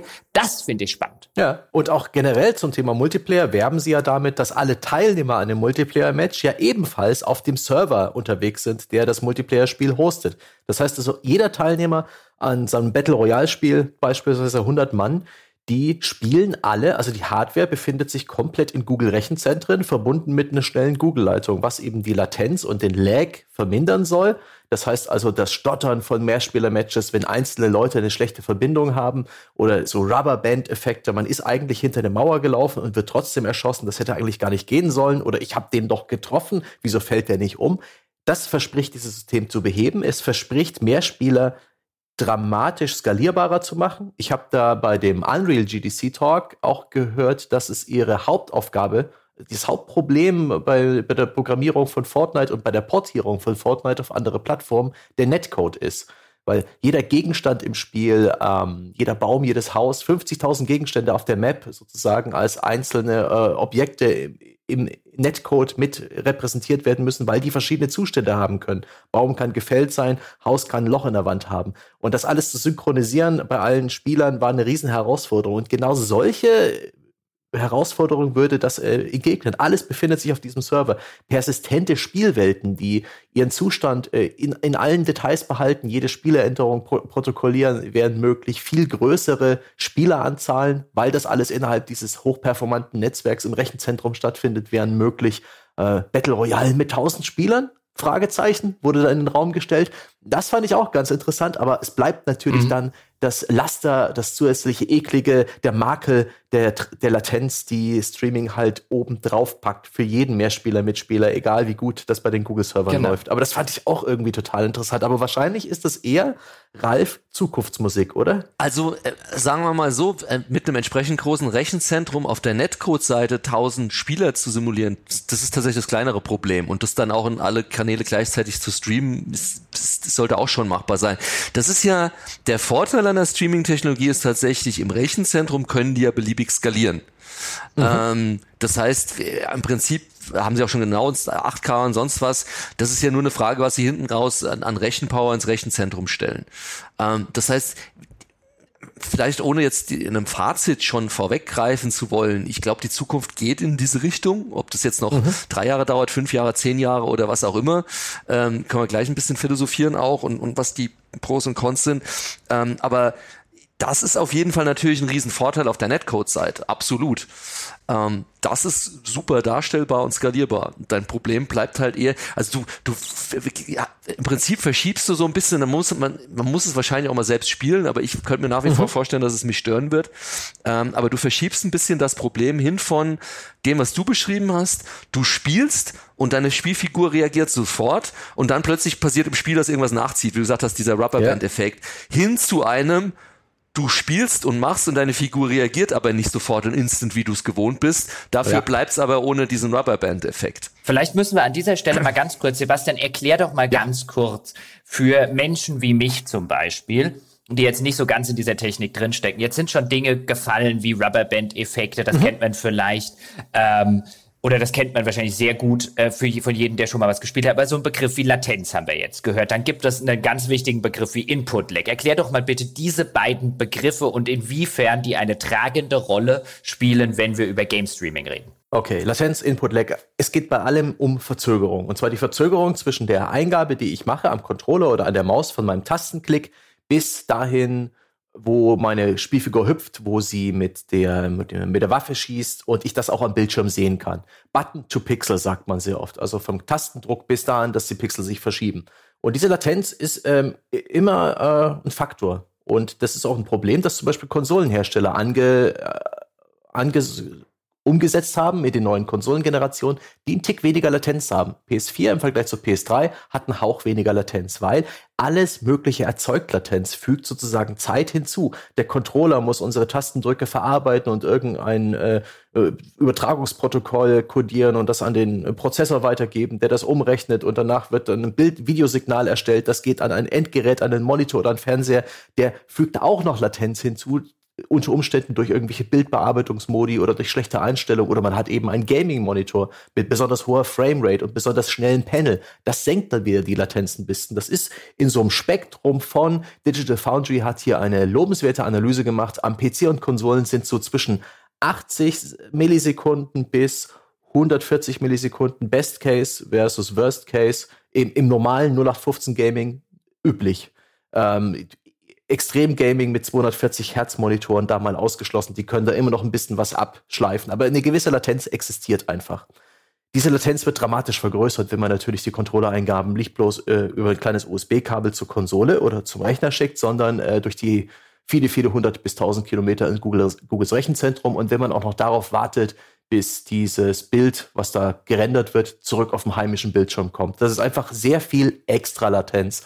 Laut Digital Foundry, was sie so getestet haben, 166 bis 190 ähm, Millisekunden. Allerdings nicht in einem kontrollierten Testaufbau. Da hat Google sozusagen die, äh, die Hardware und die Netzwerkverbindung gestellt und da war sicherlich das Google-Rechenzentrum auch nicht weit. Deren Meinung zufolge immer noch spielbar, leicht spürbar, aber hier dürfte es dann auch extrem auf das Genre ankommen. Wenn man extreme Reflexe beweisen muss, dass zum Beispiel bei Shootern oder bei Prügelspielen kann dieser Latenz zu einem Problem sein. Und Latenz ist genauso wie Framerate einer dieser sehr subjektiven Empfindungen bei Gamern. Es gibt Menschen, die ertragen es nicht, ein Spiel mit 30 Frames pro Sekunde zu schauen. Andere, anderen ist es völlig egal. Der Jochen, bevor er seinen neuen PC hatte, der hat, der, dem waren 30 völlig recht. Was regen sich die ganzen Leute auf? Ich weiß nicht, ob er heute inzwischen schon einen Unterschied sieht und anders denkt. Und genauso ist es bei der Latenz. Es gibt Menschen, die stehen angewidert auf, wenn jemand seine Konsole schlecht konfiguriert an einen Fernseher angeschlossen hat, alle Bildbearbeitungsmodi aktiviert sind, die ordentlich Latenz hinzufügen und ähm, dadurch diese Verzögerung auftritt. Und andere Leute merken das. Eure, eure 30 Frames, ja, kotzen mich an. Nein, Quatsch. Ähm, also ich finde es ich find's auch immer noch nicht so schlimm. Aber vielleicht ähm, ich habe mir so, so ein Bild im Kopf überlegt, Sebastian und, und, und Ralf, ähm, äh, für, für, für die Leute, die jetzt auch technisch nicht so bewandert sind wie ich. Man kann sich das so ungefähr vorstellen, als wenn ich jetzt äh, zu Hause vor meiner Playstation oder vor meinem PC sitze und ich habe einen Controller in der Hand und ich drücke zum Beispiel auf die grüne X-Taste, dann ist das ein bisschen so, als werfe ich meinem PC, der zehn Zentimeter von mir entfernt steht, so einen grünen Ball zu und ja. der stellt fest, oh, ich habe einen grünen Ball gefangen, ich muss einen roten zurückwerfen. Genau. Und dadurch, dass ich eine, genau, und dadurch, dass ich eine ähm, sehr kurze Entfernung zu meinem PC oder zu meiner Konsole habe, geht das schnell. Wenn ich den Ball aber, so, äh, aber einmal über den Atlantik werfen muss, ja, selbst wenn ich eine schnelle Leitung habe und äh, dann über dem Atlantik irgendein Rechner gucken muss, oh, grüner Ball, jetzt muss ich einen gelben zurückwerfen und bis der gelbe wieder bei mir angekommen ist, diese Verzögerung, selbst wenn ich die heutzutage mit schnellen Leitungen minimieren kann, die wird immer länger und spürbarer sein als bei einem lokalen ja. Rechner, korrekt? Zwangsläufig, ja. Niemand okay. kann die Lichtgeschwindigkeit ähm, bremsen oder beschleunigen. Das sind Grundgesetze der Physik, die einfach bestimmen, dass zum Beispiel ähm, ich habe es vorhin ausgerechnet, einmal um die Erde, äh, die längstmögliche Strecke, 20.000 Kilometer, braucht 60 Millisekunden mit Lichtgeschwindigkeit. Ja. Das hat doch gar nichts mit Datenübertragung zu tun und all den Zusatzlatenzen, die da noch dazukommen. Und diese Latenz wirst du niemals ever beheben können. Und das, das ist auch, das ist auch das, was ich zum Beispiel, ich habe vorher gesagt, ich habe nach so einem Stimmungsbild gefragt und lustigerweise mein Stimmungsbild deckt sich relativ äh, deutlich mit dem viel größeren Stimmungsbild von vor Ort, das Ralf hatte, dass da eine gesunde Portion Skepsis hinter den äh, bei den Entwicklern herrscht und auch so ein bisschen hinter den Kulissen natürlich vorne raus ähm, alle so jubeln, äh, so ein bisschen Jubel zumindest in den offiziellen Statements, die man sieht. Es gibt auch da die ein oder anderen äh, sozusagen Abweichler, die auch öffentlich Skepsis äußern, aber vielfach hört man halt so Lob und ja, es ist schön in die Richtung, wir glauben, das ist die Zukunft und so. Hinter den Kulissen hört man schon so eine gesunde Grundskepsis. Man hört so Sachen raus wie, ey, die haben zwar im Rahmen dieser Kino zum Beispiel äh, Multiplayer, eben das, was du genannt hast, Sebastian, so den so einen World State, wie es heißt. Also da ist jetzt ein Loch in der Wand, zerstörbare Umgebungen für Tausende von Spielern gleichzeitig. Und was ich vielfach gehört habe, ist ja viel Glück, das bei allen synchron zu kriegen. Never ever, zumindest mit der aktuellen Internettechnologie, die in mhm. irgendeiner Form herrscht. Weil natürlich jetzt hast du, das hat ja Ralf so schön gesagt, so jetzt hast du die Probleme, wenn zum Beispiel meine Verbindung langsamer ist als die von jemand anderem. Bei einem Battlefield zum Beispiel. Für den einen fliegt der Panzer schon in die Luft, für den anderen noch nicht. Der hängt vielleicht ein bisschen hinten dran. Was machst du aber, wenn alles auf dem Server sozusagen für alle gleichzeitig passiert, durch Dinge wie Latenz und Input-Lag, aber für die einen oder anderen hast du dann quasi das, das Problem einfach nur auf die andere Seite geschoben. Ja, wer eine schlechte Verbindung hat, ähm, wird beim Game Streaming zukünftig einfach nur eine sehr schlechte Spielerfahrung haben, aber eben wenigstens als einziger. Er beeinträchtigt dann die Spielerfahrung der anderen nicht. Er reagiert halt einfach nicht, wenn man ihn beschießt oder viel zu spät und die Leute freuen sich. Ja, aber und, und, und da reden wir doch, Ralf, oder? Da reden wir doch jetzt wirklich nur über, schon mal nur über sozusagen den, den Best Case. Also einfach jemand, dessen Internetverbindung, also bei den ganzen Problemen wie Latenz und Input-Lag und so weiter. Selbst im Best Case Szenario, wenn ich hier mit einem Glasfaseranschluss sitze, wird das ein Problem sein. Jetzt reden wir über die Realität, wo mal das, wie die WLAN-Verbindung einbricht, wo vielleicht mal der Router sich zurücksetzt, wo äh, im, im, im nebenan irgendwie, keine Ahnung, die Freundin oder die, äh, der andere von der Familie mal einen Netflix 4K-Stream anwirft und die Verbindung ein bisschen runtergeht und, und, und, und, und all solche Probleme, die in der Realität auftauchen. Hast du sowas auf der Kontraliste? Also, dass selbst im Best-Case-Szenario haben wir noch Probleme. Wie wird das in der Realität aussehen? Boah, Jochen, hier möchte ich kurz dazwischen grätschen. Und ich finde es krass, dass du diese Latenz so als Problem direkt deklarierst. Was, Ralf, ist sie keins? Äh, äh, äh, äh. ist die nicht Wollt ihr euch erstmal ausdiskutieren? Ich nee, nee, ich, ich stelle nur Fragen. Also, ähm, was das Feedback der meisten war, du hast zum einen genau das, was, was Sebastian so wunderschön beschrieben hat. Du hast selbst mathematisch mit Lichtgeschwindigkeit erstmal dieses Input-Lag von mindestens 60 Millisekunden. Und dann. Einfach. Ja, mindestens. Und dann hast du, selbst wenn du bei einer, keine Ahnung, 500 Mbit-Leitung oder sonst was hast, und da sind wir eben genau bei diesem Best Case. Und ja, das Worst Case oder das, ich würde fast sagen, Normal Case Szenario kommt natürlich noch on top. Was Google ja gesagt hat, ist, das läuft alles problemlos bei, ich glaube, 25 Mbit haben sie in den Raum gestellt. Mhm. Gut, ich bin jetzt hier ähm, tatsächlich im Privileg privilegierten Teil von Bayern, wo irgendwie der gute Herr Söder schon sein, sein Glasfaserausbau gemacht hat. Also ich habe tatsächlich 100 Mbit, aber irgendwie ähm, die, die Eltern meiner Lebensgefährtin, die wohnen auf der anderen Seite von Regensburg, die haben zurzeit nur 3 Mbit. Und das ist sicher in ländlichen Gegenden immer auch noch das Normal. Ähm, mhm. Und Deutschland ist, was das angeht, sogar noch eher vielleicht jetzt nicht, was unser Wi-Fi-Ausbau angeht und sonst was oder äh, irgendwie ähm, nicht Wi-Fi, äh, na, äh, Netzausbau angeht, aber mhm. ich meine, Amerika ist da auch nicht besser da fand ich es auch so ein bisschen äh, vor dem Hintergrund, ich weiß nicht, ob ihr euch das mal angeschaut habt, ähm, Google ähm, selbst hat ja in Amerika auch versucht, einen Glasfaserausbau voranzutreiben. Die hatten ja dieses Google äh, Fiber oder ja, Fiber wird es, glaube ich, genannt. Fiber. Ja. Ähm, da gibt's jetzt eine Karte, da kann man sich mal anschauen, wo sie überhaupt geschafft haben zu platzieren. Das sind nur ganz wenige Städte und 2016 mussten sie schon irgendwie die Hälfte der 1000 Mitarbeiter entlassen und haben 280 Millionen Dollar Quartalsverlust gemacht. Also es ist ja nicht so, dass Google jetzt äh, den Glasfaserausbau in Amerika vorantreibt oder das da schon gegeben ist und du überall, also wenn wir uns hier beschweren, dass wir kaum 4G haben, also ich habe teilweise in San Francisco in der Stadt ähm, keinen Empfang gehabt. Also Deswegen frage ich mich, 25 Mbit ist schön und gut, aber das ist ein Best-Case-Szenario, das wahrscheinlich nur auf einen Bruchteil der meisten, selbst größeren Städte zutrifft, ähm, sowohl in Europa als auch in Übersee. Deswegen sagte ich auch so, in der Zukunft, das mag alles in der Zukunft irgendwann kommen und ich glaube auch, dass es kommt in einer oder anderen Form, können wir vielleicht gleich noch ein bisschen reden. Aber jetzt, ja, ist die Latenz dahingehend ein Problem, wenn ich nur drei oder fünf oder zehn Mbit habe und brauche mindestens 25 Mbit, um überhaupt das Bild übertragen zu bekommen und dann noch on top eben diesen Lag habe mit meinen Inputs. Also das, das in Kombination sagt mir jeder irgendwie Entwickler, der auf technischer Seite steht, ja, das kann irgendwann mal sein, aber aktuell ist das noch ferne Zukunftsmusik. Ich weiß nicht. Ich denke da an die, äh, den Internetausbau in anderen Ländern, der sehr viel robuster ist, äh, gerade Richtung Osteuropa, äh, aber das, Skandinavien, aber Moment, Ostasien. Da, nee, nee, nee, Moment, da muss ich jetzt aber mal kurz einhaken. Das ist, äh, das scheint mir jetzt tatsächlich, also da habe ich jetzt tatsächlich eine Meinung dazu, weil das scheint ja. mir ein Vielfach, und Ralf äh, hat ja auch gerade in die Richtung gesprochen, ein Vielfach geäußertes, typisch deutsches Vorurteil zu sein. Ja, wir hinken beim Breitbandausbau, ja Merkel ja, hier mit. Von, von den durchschnittlichen Bandbreiten, ja. Das ist, äh, äh, geh mal in irgendeine englische Stadt, die nicht ja. vielleicht London ist zum Beispiel und guck mal, was die da für ein Internet haben. Geh mal in irgendeine x-beliebige französische Stadt, die nicht Paris ist. Geh mal irgendwo ja, in die USA, das nicht New York City ist und guck dir an, was die haben. Da haben wir es hier noch gut. Stadia ist, wird auch letztendlich, letztendlich ein Produkt sein für eine gewisse privilegierte Gruppe an Menschen, die eben die Möglichkeiten haben. Aber ich denke, jeder, der zu Hause Netflix mit 4K streamt, der hat eh die Bandbreite schon da.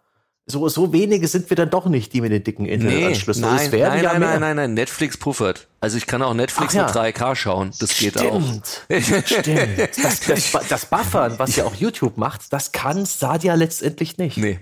Du musst ja Realtime. das, ist dann oh, schön, das, ist dann schön, das ist dann schön, wenn so eine Eieruhr kommt, so Moment, ja. buffere die Inhalte und die Da bin ich auch interessiert und das ist ein weiteres Problem, was zwangsläufig mit dieser Technologie einhergeht.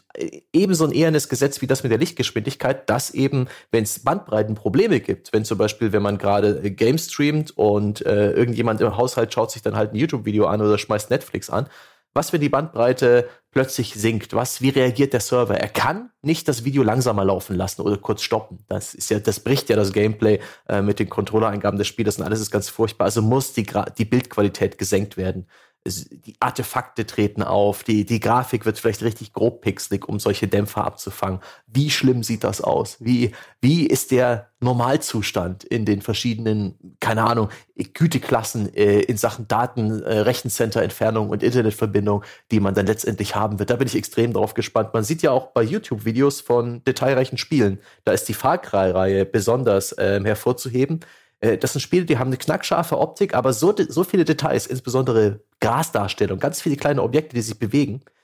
Das zerfleischt der YouTube-Algorithmus. Daraus wird pixeliger Matsch. Und da bin ich auch drauf gespannt, wie gut eben diese zwangsläufige Komprimierung des Videosignals, um das überhaupt noch ins Internet zu packen und dir zukommen zu lassen. Die Rohdaten einer 4K-Darstellung, das wäre schrecklich. Das könnte sich Das wäre unmöglich. Also wie schlimm äh, tut das den Spielen in optischer Natur? Ich, ich mir wie das schlimm sieht der Ernstfall aus? Ich stelle mir das gerade so vor, Schatz, mach jetzt mal Netflix aus, ich will hier Stadia spielen. Ja. Es könnte dann zu haushaltlichen Problemen führen. Ja, aber das ist äh, so einer der Knackpunkte. Aber das ist jetzt die technische Seite. Ich glaube, ähm, das ist ja, haben wir jetzt denke ich mal, alle, alle Seiten so ein bisschen beleuchtet. Mhm. Das ist aber nicht das einzige Problem. Was für die Entwickler ein, ein, ein, ein anderes Thema ist ähm, und eventuell noch ein viel spannenderes, weil naheliegenderes ist natürlich das Bezahlmodell. Ja. Ähm, und darüber sollten wir vielleicht auch mal ein bisschen reden, weil es ja am Ende des mhm. Tages auch für eure Zuhörer, gerade auch im Konsumentenbereich, ein spannendes Thema ist. Und da gab es heute auch ein interessantes Statement, das sollten wir vielleicht auch gleich nochmal aufgreifen, was ich absolut äh, auch nachvollziehen kann. Ähm, also so wie es jetzt ausschaut, wird's mit aller Wahrscheinlichkeit nach, auch wenn dann gesagt wurde, ja, man kann sich verschiedene äh, Modelle vorstellen, man kann das Spiel ja auch kaufen und ähm, einen Fullpreis, dann hat man es immer oder wie auch immer, aber es wird wahrscheinlich auf irgendein Abo-Modell hinauslaufen. Sprich, man hat dann irgendwie zahlt 15 ähm, Dollar oder was auch immer, 20 Dollar im Monat und hat dann eine Auswahl an den Spielen, die Stadia, Stadia zur Verfügung stellt. Da ist jetzt natürlich die Frage als Entwickler, wie werde ich denn dafür bezahlt? Weil bei mhm. diesen Abo-Modellen muss man sich am Ende des Tages so vorstellen, dass es da ein bisschen wie, keine Ahnung, wenn man Musiker ist und bei Spotify eben, nachdem wie oft der Song gehört hat, kriegt man da vielleicht anteilig seine paar, paar Prozentpünktchen ab oder sonst was. Und ähm, der einer der ehemaligen Designer von, ich glaube, Diablo 1 und 2 hat, glaube ich, heute ein Statement gemacht, so nach dem Motto, wenn ihr dachtet, dass Free-to-Play schlimm war, dann äh, richtet euch mal auf was noch Schlimmeres ein weil es geht dann natürlich darum, dass ich als Entwickler auf Teufel komm raus versuche, möglichst viel Gamezeit des Spielers für mein Spiel in irgendeiner Form sozusagen mir zu erreichen, wie auch immer ich das dann mache. Ja, und das damit du Anteile bekommst. Ganz genau, damit ich die entsprechenden Anteile bekomme. Und ich kann dieses Argument deshalb von dem Designer durchaus nachvollziehen und mir vorstellen, das wird das stellt Designer plötzlich vor ganz andere Game Design Entscheidungen, die dann wieder so in Richtung im Prinzip ähnliche Entscheidungen, die man sich schon, wenn man ein Free-to-Play-Spiel macht, so man muss den möglichst früh anfixen und diese ganze Lootbox-Thematik wird dann in einer anderen Form bei so einer Art von, von Modell auftauchen weil ich natürlich als Entwickler auf Teufel komm raus will, dass der mein Spiel spielt auf Stadia und nicht irgendein anderen Spiel, damit ich möglichst irgendwie ein bisschen Revenue davon abbekomme. Boah, ich, äh, lass, mich mal, lass mich mal bitte das ganze Zitat kurz ja. sagen, Sebastian. Merkt ihr gerade den ja, Satz klar. bitte, weil das ist von David Brevik, dem äh, Ralf hat schon angedeutet, einem der ähm, Mitgründer von Blizzard North, also dem ursprünglichen äh, äh Blizzard, ähm, dem ursprünglichen Diablo Blizzard. Ähm, und er war auch Lead Designer von Diablo 2 und er hat gesagt, ich habe mir hier mal eine deutsche Übersetzung frei äh, nach Jochen Gebauer übersetzt. Äh, hat gesagt auf Twitter, ich bin sehr besorgt um die Zukunft des Spielemarktes. Alle diese Angebote, wo Entwickler für gespielte Minuten bezahlt werden, dürften radikalen Einfluss auf die Motivation hinter dem Spieldesign und auf ausbeuterische Methoden haben. Wenn ihr dachtet, Free-to-Play war schlimm, dann wartet's bloß mal ab. Das war ein bisschen das, was du auch schon am Ende dann zitiert hast. Ähm, und jetzt sollte man an der Stelle noch ganz kurz eben hinzufügen, um das in den Kontext zu setzen, und dann darf Sebastian gerne, ähm, gespielte Minuten. Da sitzt man jetzt als jemand, der Netflix zum Beispiel kennt da und sagt, ey, die Netflix zahlt doch jetzt irgendwie die, die Serienmacher oder die Filmemacher nicht nach geguckten Minuten oder so. Aber das ist tatsächlich das, was hinter den Kulissen im Raum steht, nämlich genau wie du es gesagt hast, so eine Spotify-Geschichte. Ja, wie oft wird XY gespielt, wie oft wird XY abgerufen, wie viel Zeit wird darin verbracht und danach richtet sich die Ausschüttung Ausschüttung der monatlichen Abo-Einnahmen. Das ist zumindest das, wovon man hinter den Kulissen ausgeht. Und da, da haben jetzt natürlich eben die Leute Angst, dass es heißt, um meine gespielten Minuten zu maximieren, mache ich dann eben nicht das gute Spiel, sondern das Spiel, das die Leute dazu zwingt, sehr viel Zeit zu investieren. Sebastian. Hm. Also ich bin jetzt von diesen Entwicklungen ein bisschen überrascht. Ich hätte schwören können, sie gehen irgendeinen anderen Weg. So ein, ich wette zum Beispiel, sie haben in irgendeiner Form die Möglichkeit, dass jeder registrierte Google-User einfach losspielen kann, wenn er auf diesen blöden Button drückt oder auf irgendeinen so Link, so einen Stage-Share-Link, weil ich glaube, es ist sehr wichtig, die Leute erstmal an diesem erfahren teilzuhaben. Das haben sie auch ganz groß in den Raum gestellt, dass sie die Barriere niederreißen. Ja, aber das hat, ähm, das eine hat aber mit dem anderen nichts zu ja, tun. Nicht, dass ein Stimmt, ähm, aber ich hätte auch gedacht, weil Google ist ja ein Werbeunternehmen. Die verdienen über 90 Prozent ihres Umsatzes mit Werbung. Und ich hätte gedacht, sie nutzen eher auch ihre YouTube-Plattform, um den Leuten möglichst viele Spiele äh, bei Stadia zu verkaufen.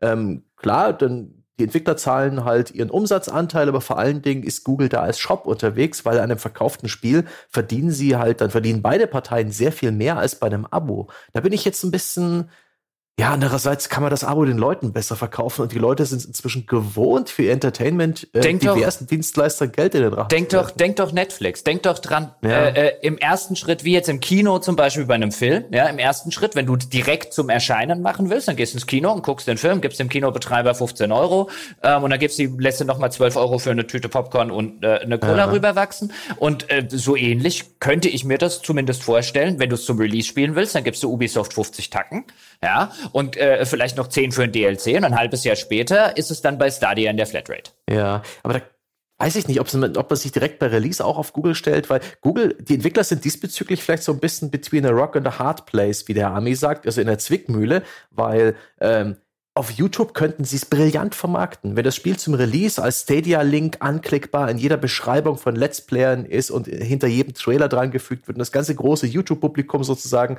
ganz einfach rankommt, dann kann man das ja eigentlich schlecht ignorieren. Gleichzeitig gibt man damit potenzielle Verkäufe des Spiels auf, auf anderen Plattformen, vielleicht sogar im Handel, wo man sehr viel mehr Kohle davon bekommt. Das ist ja schrecklich. Diese Entscheidung. Oh Gott. Also ich könnte mir zum einen vorstellen, dass sie sich gerade am Anfang noch scheuen, weil wenn du das Spiel im Vollpreis kaufst, kaufst es dir nur einmal. Sprich, wenn du, wenn es das Spiel ähm, sowohl auf Stadia als auch für die Konsole und den PC gibt, kaufen sich dann alle Leute automatisch für Vollpreis für 50, 60 Tacken auf Stadia. Du hast nichts mehr in der Hand. Du hast das Ding nicht mehr auf deinem Rechner. Es ist nur noch mhm. virtuell. Also für mich als Konsument wäre das schon mal so ein großer so, boah. Also ich würde mir keinen äh, Vollpreis Okay, bei Amazon mache ich es auch inzwischen, ähm, ja, aber, aber äh, äh, teilweise DVDs quasi äh, nur noch im Amazon äh, Store kaufen. Und aber ähm, also das zum einen, weil du hast natürlich immer noch die Konkurrenz von den anderen ja. Stores, äh, wie, wie, wie Steam und sonst was. Zum anderen gerade auch für deine eigene Entwicklung sonst, also du, du, sagst, klar, das kann man super vermarkten und sonst was, das mag bei großen Titeln gut funktionieren, das dauerhaft für dich als Publisher bessere Geschäft ist immer ein Abo-Modell. Immer. Immer. Okay. Also du machst viel mehr verlässlicher Geld mit einem Abo-Modell.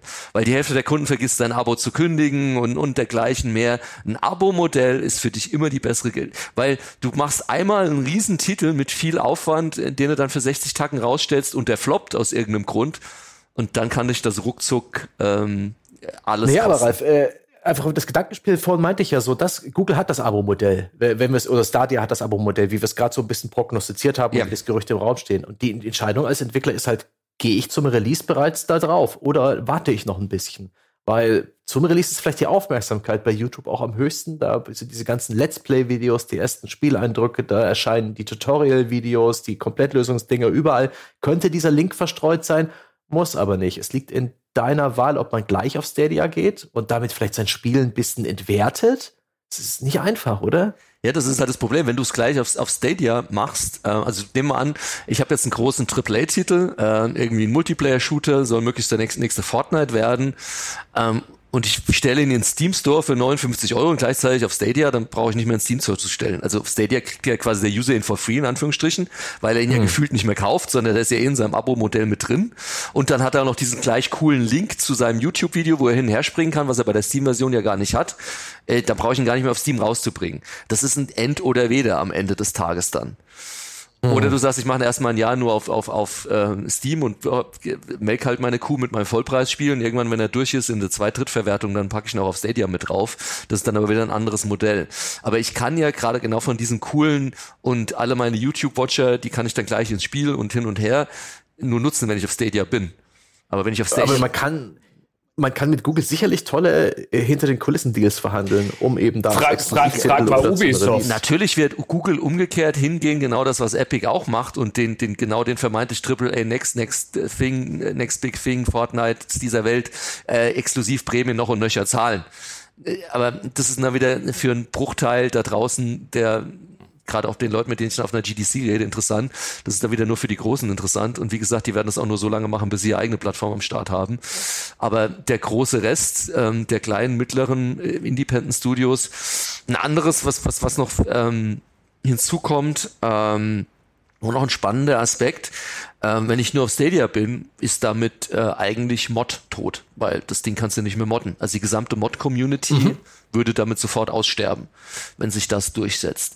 Was Aber auch die Hacker und, und Hacker. Ja, ja, klar, das ist für mich als Publisher, nicht, deswegen, als, als Publisher ist mir das fast noch eher wurscht, weil auf Mod kann ich nicht so gut planen, weil du weißt nie, ob dein Spiel am Ende des Tages dann eins wird, wo die Community auch drauf anspringt und anfängt zu modden.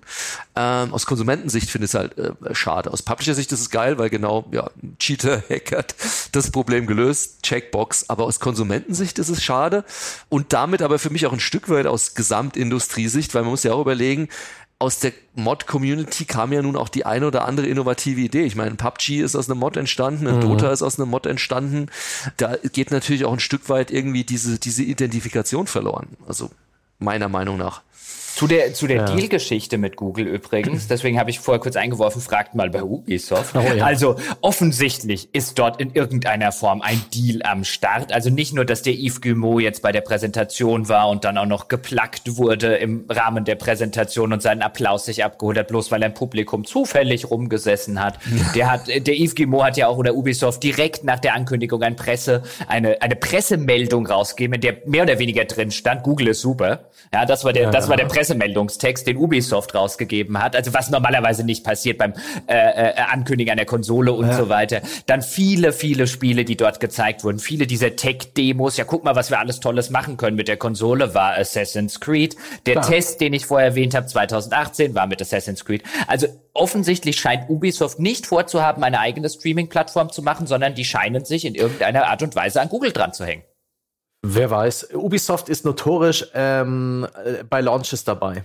Auch so äh, die Wii U beispielsweise und die PlayStation Vita. All diese äh, kümmerlich verwelkten Plattformen hat Ubisoft trotzdem äh, zum Startzeitraum immer mit Spielen versorgt. Auch stets mit einem Yves Guillemot-Zitat, der die Innovation dieser Plattform gepriesen hat und danach ja, weiter mit dem üblichen Geschäft. Ja, aber das hat nicht in sein Geschäftsmodell eingegriffen. Nein, also ich würde mal sagen, also das, das, das, ich halte viel von Ubisoft, das soll jetzt nicht negativ klingen, aber natürlich sind die opportunistisch. Sprich, ja. die sagen, wir schauen uns das jetzt erstmal an, nehmen natürlich auch das Geld mit, das man uns gerne gibt. Ähm, und wenn das ein Erfolg wird, machen wir es dann immer noch selbst. Ich, ich meine, die waren ja auch nicht von, die haben ja nicht Uplay rausgebracht, als Steam im ersten Monat rauskam, sondern die haben erstmal geschaut, äh, wie funktioniert das Ganze, wie entwickelt sich das. Und irgendwann gesagt, doch, wir haben auch unser eigenes Ding übrigens, by the way. Also die werden, wenn das sich durchsetzt, werden die alle ihre eigenen. Also da, da ist für mich so um Ubisoft und, und, und ähm, auch in EA in einer Liga, wenn man es mit Filmen vergleicht, eben wie mit einem Warner und mit einem Disney oder sonst was. Die sind auch erstmal auf Netflix und jetzt läuft das Ganze und sowas, jetzt machen die ihr eigenes Ding. Weil sie haben den Content und sie können es auch machen. Und sie werden verrückt, wenn sie es nicht machen. Sie können dann immer noch äh, Kooperationsdeals machen, das kommt auf Stadia und auf U-Stadia oder wie immer es dann auch heißen mag oder was auch immer. Ähm, aber wenn das ein großes Geschäft wird, sind die dabei. Garantiert also, alle diese, diese ganze Store Wars-Geschichte, ja, diese Fragmentierung des Spielemarktes, insbesondere für den PC, die wird durch die ganzen Streaming-Dienstleister noch viel krasser, habe ich den Eindruck. Da muss man, wie jetzt aktuell beim Streaming, wo ich jetzt eine Webseite brauche, werstreamt.es, sehr zu empfehlen, wo ich dann überhaupt mal rausfinde, auf welchen dieser ganzen äh, Anbieter gerade eine Serie läuft, die mich interessiert, werde ich zukünftig ein bisschen Recherchearbeit brauchen, um zu gucken, wo ich auf welche Art und Weise ein Spiel spielen kann. Das finde ich total verrückt. Leider, ja. Ich meine, mit, mit, mit dem Epic Store und so hatte die auch schon mehrfach aufgegriffen. Geht es ja schon so ein mhm. bisschen in diese Richtung. Ja, Hast du eigentlich einen Eindruck davon, wie der Handel und auch eben klassische Sp Spielestores auf die Ankündigungen und auch die konkreten Pläne reagiert haben? Ich denke da bei GOG.com und auch bei Epic, da wird man schon ein bisschen aufgehört haben. Gut, Epic, ähm, denke ich, sieht zumindest aktuell ihr Hauptgeschäft immer noch in der Engine-Lizenzierung in eigenen Spielen. Ähm, Klar. Deswegen ist es für die wahrscheinlich weniger wichtig als jetzt für ein Steam oder tatsächlich dann ein GOG.com oder, oder, oder die, die, deren Hauptgeschäft inzwischen eigentlich der Store ist. Ja. Oder ähm, GameStop. Ja, und genau, GameStop, aber von denen kommt natürlich jetzt erstmal so dieses, ja, ja, von wegen, ja, gab's, gab's ja schon mal alles und, und äh, ähm, ist die, die Technik ist nicht dafür da und die Latenz und die User werden das nicht annehmen und sonst wie. Also da, da ist natürlich erstmal so diese, diese Abwehrreaktion. Ähm, umgekehrt wahrscheinlich wohl wissend, dass es langfristig irgendwann, ist eher die Frage, wann es dieses irgendwann sich zumindest stark mhm. in diese Richtung bewegen wird. Und umgekehrt wird wahrscheinlich dann auch Valve sich wieder überlegen, ob, genau wie alle anderen, da machen wir doch auch sowas. Da machen wir halt irgendwie, gab, die, gab's, es gab doch auch mal, Gott, das habe ich schon wieder so verdrängt. Es gab doch mal diese Steambox, oder? Das, da Steamboxes gab's mal, aber da den Steam Link meinst du vielleicht. Also In-Home-Streaming hat Valve schon lange ähm, vor sich hergetrieben, aber auch dann wieder ein bisschen stiefmütterlich behandelt. Sie hatten so äh, Spiele-PCs geplant fürs Wohnzimmer. Genau. Man kann seit kürzestem auch von seinem Rechner ins Internet an jedes beliebige Gerät sein Steam-Spiel streamen. Also das, das Thema Streaming hat Gabe Newell schon äh, vor vielen Jahren im Rahmen von GDCs und ähnliches auch schon mal hochgehalten. Die sind garantiert da, äh, dabei, da was eigenes auszuarbeiten. Mm, ja, also deswegen Lass könnte ich mir vorstellen, dass da auch entsprechend was kommt. Lass uns, lass uns die Gelegenheit mal nutzen, um ein, um ein Resümee zu ziehen, beziehungsweise einen Ausblick zu wagen in die Zukunft. Denn dieses ganze Streaming-Thema ist eben was, ähm, was wir hatten schon ein paar Mal auch im Podcast, wo man, wo wir gesagt haben, okay, das ist definitiv was, was die, was die sowohl die Spielehersteller als auch wie wir jetzt sehen, Leute, die Spiele fremd sind, echt extrem auf der Uhr haben. Ich meine, Google baut ein First-Party-Studio, ein Entwicklerstudio auf, um seinen eigenen Dienst ähm, zu unterstützen. Und auch das, was ich zum Beispiel vielfach gehört habe, ist trotz aller Grundskepsis, die durchaus in der Industrie Industrie vorhanden ist, ist das halt ein Google hat das Geld und das Durchhaltevermögen und notfalls die Entschlossenheit, um auch durch ein paar schlechte Jahre zu gehen, um, um das durchzusetzen, wenn die das denn tatsächlich wollen. Die können notfalls auf die Probleme einfach Geld draufwerfen. Genau wie der ein oder andere auch. Walmart war vorhin im Gespräch und wie Ralf schon schön gesagt hat, als Deutscher sitzt man da und denkt, was wollen denn Walmart? Walmart hat 2019 500 Milliarden Dollar Umsatz gemacht. EA hat fünf. Ja, Facebook hat 55. Also wir reden hier über ein Unternehmen, die, wenn die Geld auf ein Problem werfen wollen, werfen die mehr als die meisten Unternehmen, ähm, die wir mit Spiele im Spielekosmos kennen, zusammengenommen. Ähm, also da sieht man allein, was hier plötzlich ein Interesse hat. Wenn diese Technologie da ist, dann können wir damit Geld verdienen. Deswegen so der Blick in die Zukunft, ich würde ihn gerne an euch weitergeben, ähm, zuerst an den Ralf mit so einem Zitat, das ich von jemandem heute auch gehört habe, der gesagt hat, er glaubt nicht an diese ganzen Utopien und Dystopien, die gerade gezeichnet werden. Also es wird kolossal scheitern oder in zwei Jahren machen wir nichts anderes mehr. Also in, den Hype in die eine oder andere Richtung, sondern er glaubt, das wird am Ende ähm, graduell passieren, die nächsten paar Jahre und dann sehr schnell, so ähnlich wie bei Netflix, wo man am Anfang auch gedacht hat, oh, Netflix hier und am Anfang haben die ja noch DVDs verschickt und dann haben sie das Streaming-Angebot gemacht und dann hat die auch HBO und Co. seine Streaming-Angebote und das ging graduell und irgendwann war der Punkt erreicht, wo das Ganze so viel Traktion entwickelt hat, dass so ein Schneeball draus geworden ist und innerhalb von einer sehr kurzen Zeit hatte so gut wie jeder Netflix und er glaubt, genau das hier wird ebenfalls passieren. Ralf, was ist deine Prognose? Hat der gute Mann recht? Würde ich fast zu 100 Prozent genauso unterschreiben. Ähm, ich sehe es genauso. Am Ende des Tages wird immer das Nutzerverhalten entscheiden und der Nutzer ist halt inzwischen an solche Arten schon gewöhnt, an solche Arten von, von, von Konsumierung, sei es Spotify, sei es Netflix, was auch immer. Ähm, sprich, wenn das leicht zugänglich wird und irgendwann äh, mit all den Kinderkrankheiten, ich glaube, die Kinderkrankheiten sind eher das Interessante, wie lange die noch dauern werden und Breitbandausbau weiter und sonst was. Das kann auch noch länger dauern, aber wie die entsprechende Quelle auch gesagt hat, wenn es irgendwann kommt, dann wird's kommen. Ähm, und dann wird es auch kein Zurück mehr geben, weil die Nutzer inzwischen schon so darauf trainiert sind. Also ich hätte auch noch vor ein paar Jahren gesagt, nein, aber ich will doch immer noch meine Box zu Hause stehen haben und sonst was. Aber jetzt zurückreflektieren, wie ich eben schon gesagt habe, ich kaufe mir selbst auf Amazon keine DVDs mehr, sondern leise mir im Zweifel oder kauf's mir auf Amazon sozusagen virtuell. Ähm, Dasselbe ist mit Musik. Ich weiß nicht, wann ich das letzte Mal, ich fange jetzt wieder an Platten zu sammeln, so aus Nostalgiegründen, aber dann habe ich mir das letzte Mal eine Musik-CD gekauft, dank Spotify. Am Ende des Tages bestimmt der User äh, und der User geht den Weg des geringsten Widerstandes und was am bequemsten ist. Und wenn das dann mal so bequem ist und, und auch so von der Experience gut genug, es muss ja nicht mehr perfekt sein, wenn es gut genug ist und flawless genug, dann ist es da. Und dann wird man vielleicht immer noch mal seine, seine Set-Top-Box irgendwie oben drauf haben, damit es ein bisschen schneller geht zum Zwischenpuffern oder sonst was oder um die Sachen zwischenzuspeichern, keine Ahnung, aber langfristig, ja, ist das die Zukunft.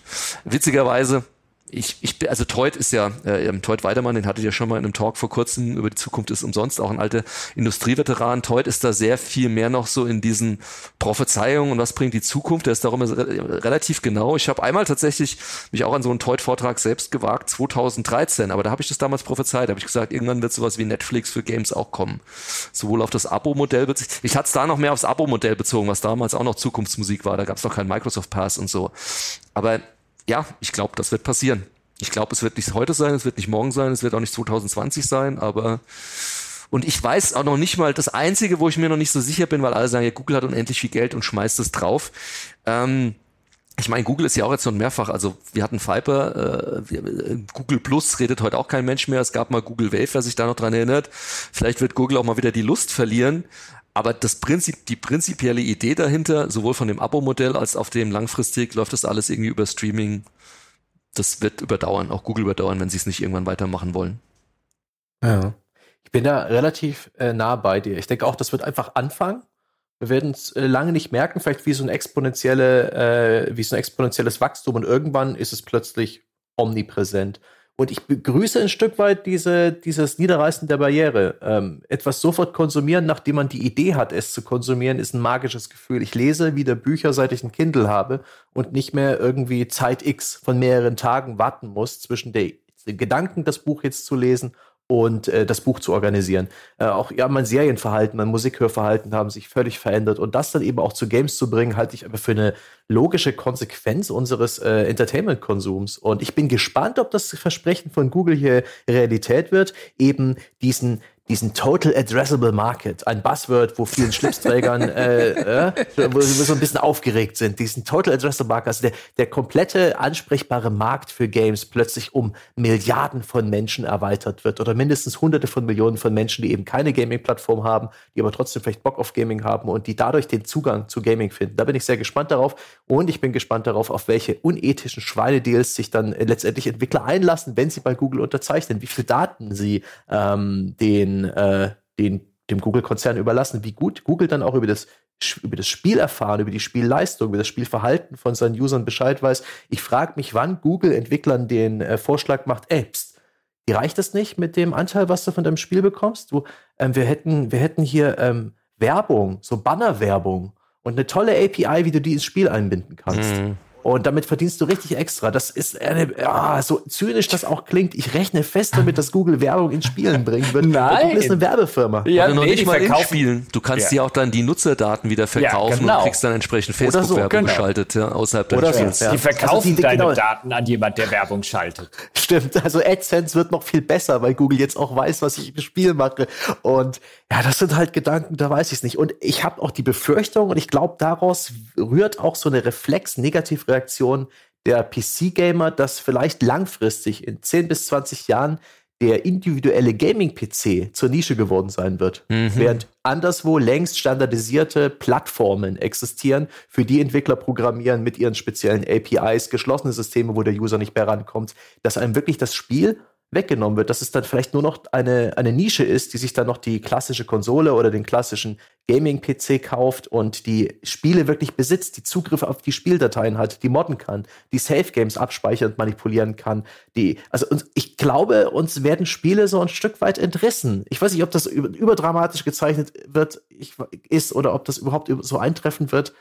Aber gleichzeitig sehe ich da, wenn ich daran denke, die nächste Xbox, da bin ich mir sicher. Jetzt, nachdem ich diese Stadia-Präsentation gesehen habe, wenn du bei der nächsten Xbox dir ein Spiel kaufst, auch zum Download, ja, ganz klassisch. Dein Spiel gehört dir, du hast 70 Euro gezahlt, du lässt es runter, du wirst sofort losspielen können. Mhm. Dann streamst du die erste Stunde oder die ersten drei Stunden, wenn das Ding runterlädt und installiert, aber du wirst sofort losspielen können, weil das ist echt, das ist der große never, Vorteil. Never, never. Würde ich jetzt Doch. Geld wetten. Komm, 50, 50 Euro sagen nein. Nein. Ein Kasten Qualitätsbier, nicht gut, unter 15 ein, Euro. Gut, ein Vor, Kasten. Vorsicht, dann kriegst du von Jochen Henninger. Kein Henninger, Funkstätter nehme ich. Und äh, persönlich angeliefert. Das wird mit einem Besäugnis verbunden. Okay. Ähm, nee, okay. Da wette ich garantiert. Die neue Xbox, die, die, wenn du da ein Spiel kaufst im Xbox Digital Store, das gehört dir, du lädst es auf die Konsole runter, du wirst es offline spielen können, aber wenn du willst, Spiel sofort Okay, ich, ich, ich entnehme, warte, wir müssen das, wir müssen das offiziell machen. Hier, Wetten, Wetten sind ehrenhaft, ja, wir sind Ehrenmänner. ja, das heißt, ja, wenn, wenn du recht hast, ja, bring ich dir einen Kasten Bier vorbei, wir besaufen Richtig? uns. Äh, und ja. wenn ich recht habe, bringst du mir einen Kasten Bier vorbei und wir besaufen yep. uns. Sehr gut. Meine Damen und Herren, wir haben sehr viele Zeugen. Ja.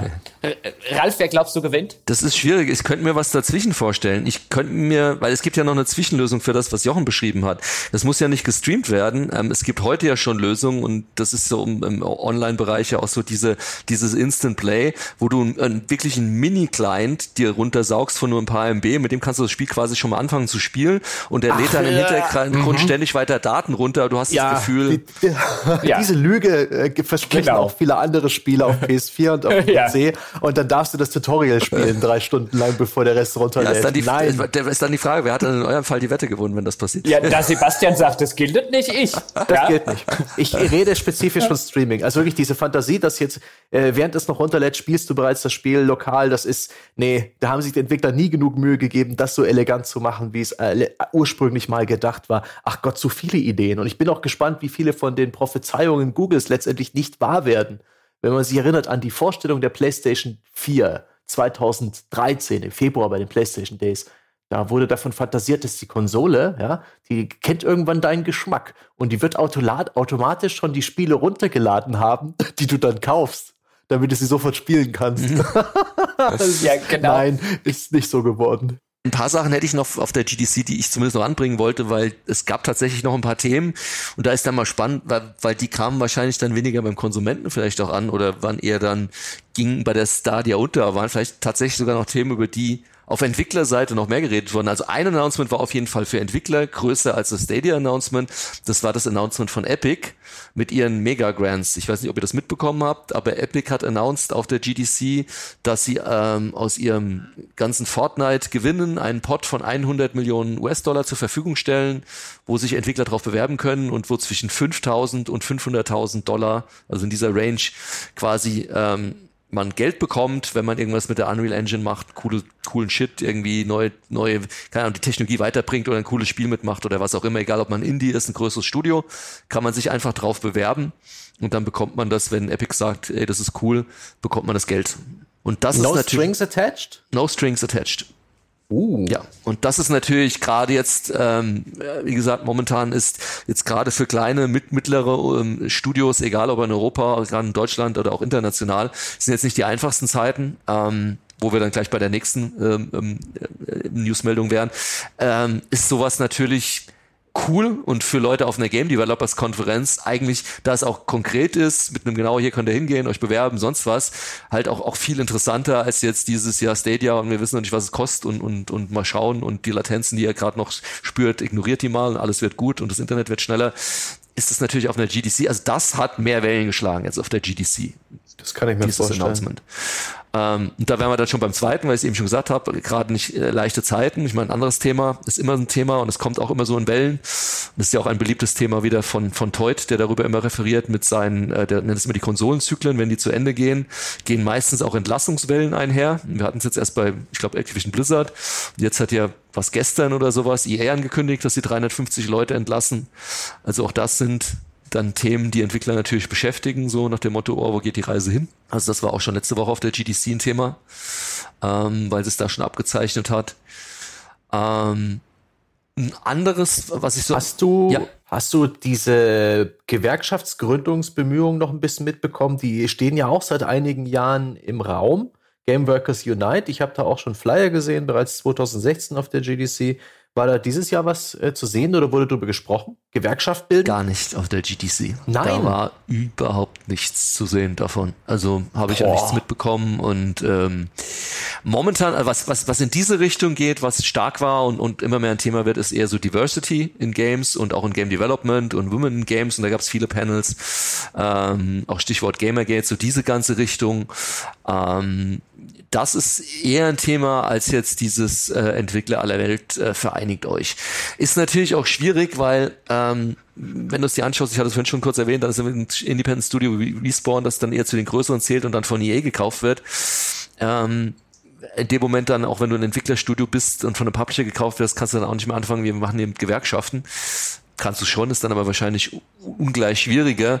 Das heißt, da fehlt wahrscheinlich, ist, ich, ich glaube, es ist zum einen, die Games-Branche ist dafür immer zu viel in Bewegung und ständiger Umwälzung, dass es natürlich schwer ist, sowas auch dann irgendwie äh, studioübergreifend und vielleicht auch länderübergreifend sinnvoll zu organisieren. Da ist am ehesten so eine Vereinigung mhm. wie die IGDA gefragt. Aber da habe ich dieses Jahr gar nichts von mitbekommen, muss ich sagen. Ansonsten ist die Stimmung eher negativ. Wird das mit den größeren Entlassungen und mit den Umstrukturierungen und Konsolidierungen so das Jahr weitergehen? Es wird auf jeden Fall so weitergehen. Ähm, die Stimmung ist äh, negativ ist vielleicht das falsche Wort, aber es ist eher wieder so ein, ja, das war wieder abzusehen und mal schauen, wo die Reise hingeht. Ähm, deswegen waren in dem Zuge sowohl Epic als auch Stadia, weil Stadia, wie vorhin schon erwähnt, Motto neuer Player ist immer erstmal gut für, für einen Entwickler, ähm, waren das eher positive Mitteilungen, die so ein bisschen dem entgegengewirkt haben, wo es ganz klar ist, wo ganz viele Entwickler, mit denen ich halt auch rede, teilweise zusammengearbeitet habe und sowas, wo das größte Fragezeichen ist, so das Halbthema der letzten Jahre ist natürlich Mobile, da sind inzwischen alle so auf dem, nach dem Motto, kannst du vergessen, kommst du nicht mehr rein und der Store ist dicht mit den gesetzten Spielen und mit den Supercells dieser Welt mhm. und also ich kenne relativ viele Mobile-Entwickler, die jetzt eher sagen, oh, wir machen unseren Shit jetzt hier eher auf, gehen auf Richtung Nintendo oder orientieren uns wieder zurück ähm, PC. Das ist eher so ein Ding, wo man sagen kann, der Markt, also der Mobile-Markt ist gesättigt und eher schwierig.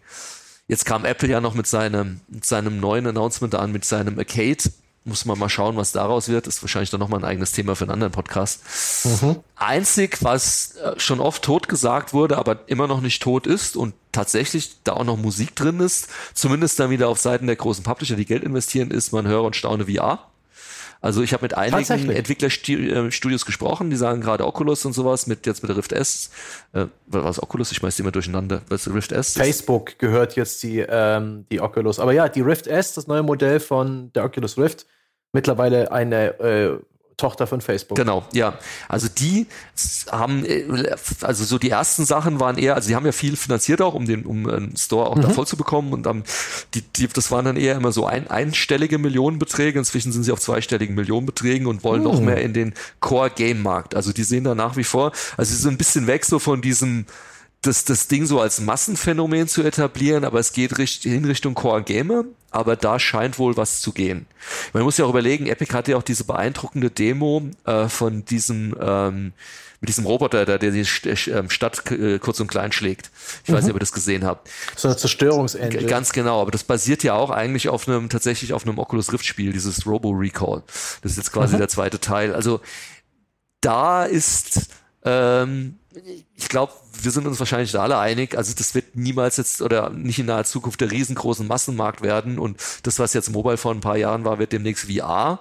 Aber da ist zumindest noch Musik drin und da sehen Entwickler auch noch eher eine Chance. Ähm, gefühlt momentan so von meinen Gesprächen und meinen Kunden teilweise und von dem, was wir so machen, als jetzt im Mobile-Markt. Also Mobile ist momentan so, dass wo alle sagen, ist am schwierigsten. Ich finde das total interessant, dass du hier diese Perspektive schilderst aus der Sicht eines Entwicklerstudios auf die ganze Veranstaltung, auf die Newslage, dass es da so ein bisschen zynisch überspitzt, so ein bisschen das heiße Gesprächsthema überhaupt ist, wo es Geld zu holen genau. gibt.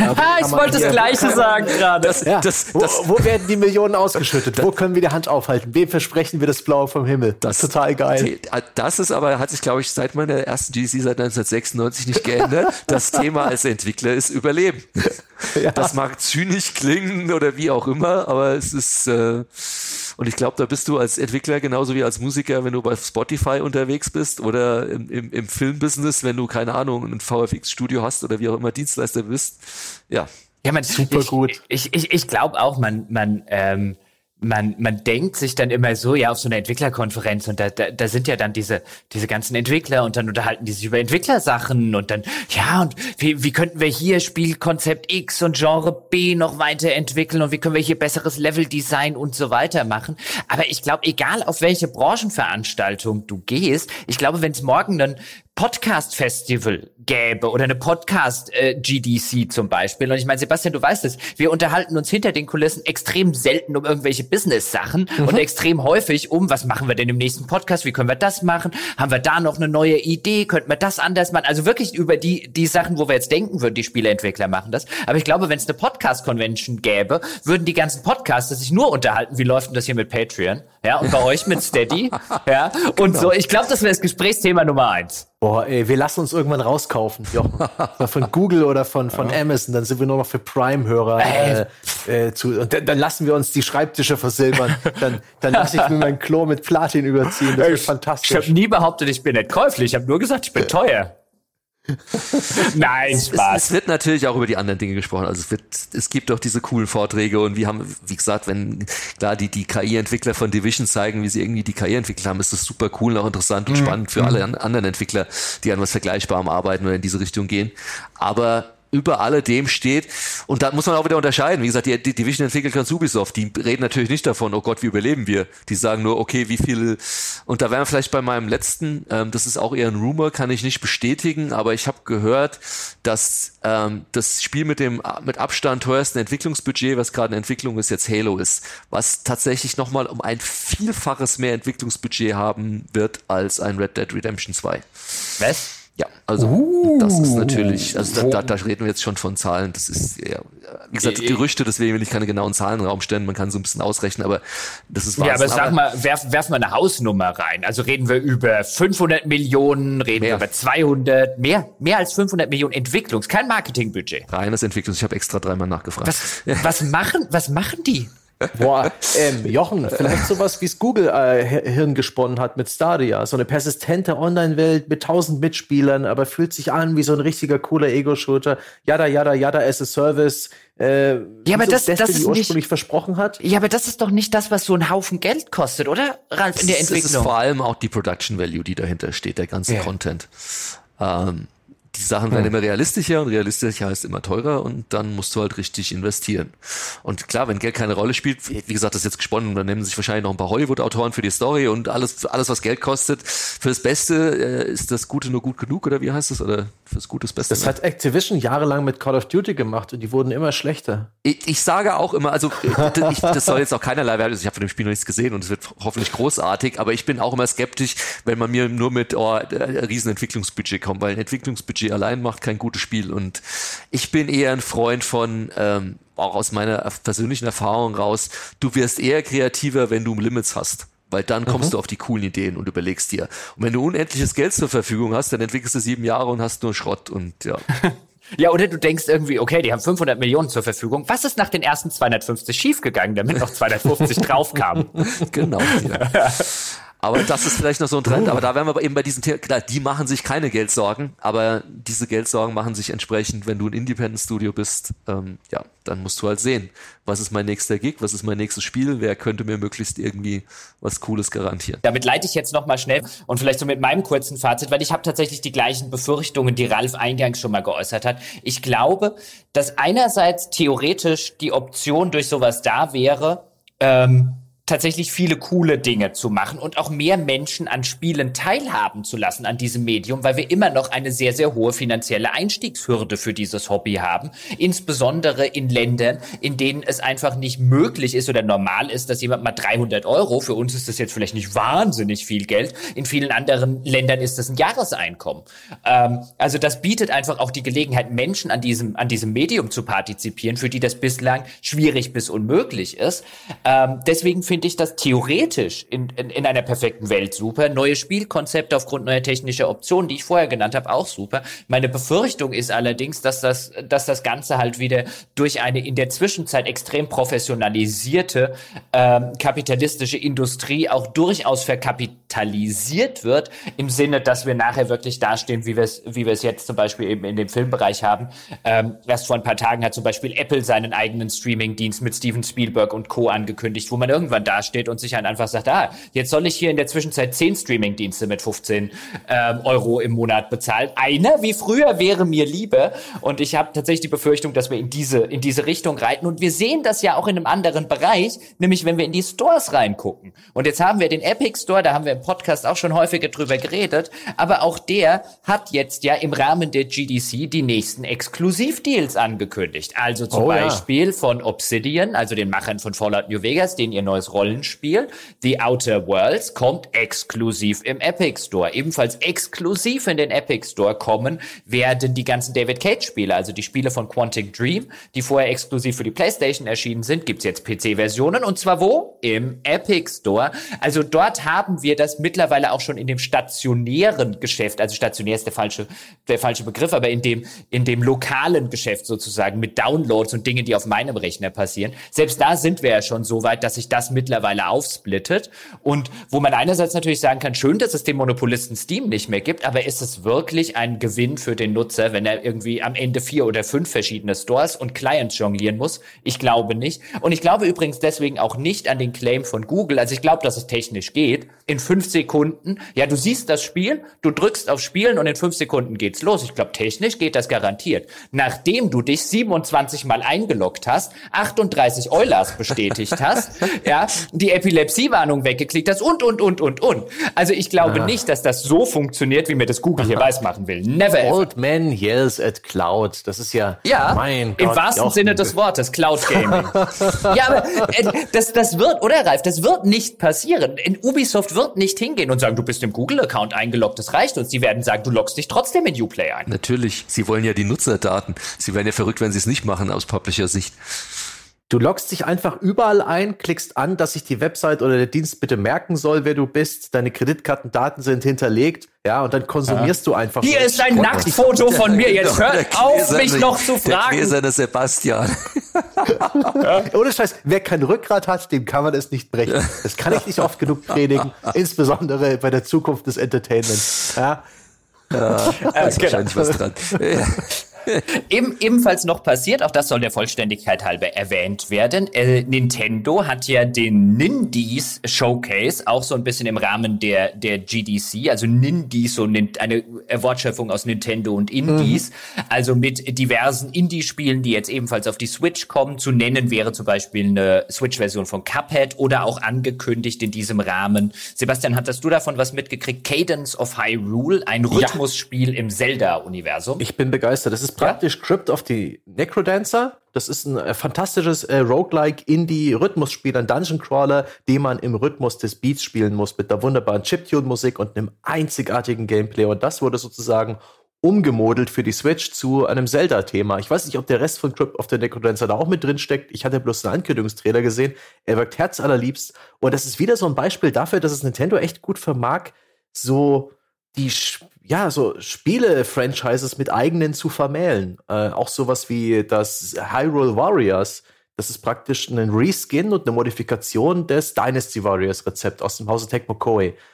Massenware, die technischer Zeit zurückgeblieben ist und nur ein Nischenpublikum wie mich interessiert. Aber dieses Hyrule Warriors war einer der besten Vertreter dieser Spiele. Und jetzt nimmt sich eben auch Nintendo dem genialen Spielkonzept eines beliebten Indies an und äh, modelt da so einen eigenen Crossover draus. Das finde ich total spannend, wie man sozusagen ein, ein, ein bekanntes Multiplattform-Indie-Spiel trotzdem irgendwie Nintendo-exklusiv äh, hochhebt. Witzig.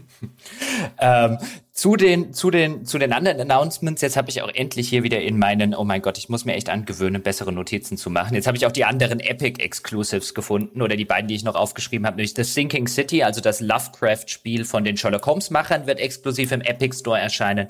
Und Control, das neue Spiel von Remedy, also den Alan Wake-Leuten, wird auch exklusiv bei Epic erscheinen. Also die Store Wars. Ralf, was ist da ganz kurz und bündig zu den, zu den, zu den neuen Store Wars zwischen Steam und Epic? Was ist da deine Einschätzung? Ja, man muss mal abwarten. Ich meine, Epic hat ja jetzt auch announced, also sie haben ja gerade bei Metro da dann auch doch ordentlich Gegenwind bekommen, äh, auch zu Recht dann von den empörten Usern, äh, die bis zwei Wochen vorher es irgendwie noch im Steam Store bestellt hatten. Und dann, ähm, sie haben jetzt announced, dass sie sich vorstellen können, können, äh, also wohl schon mittelfristig eher von diesem Exklusiv wieder wegzugehen.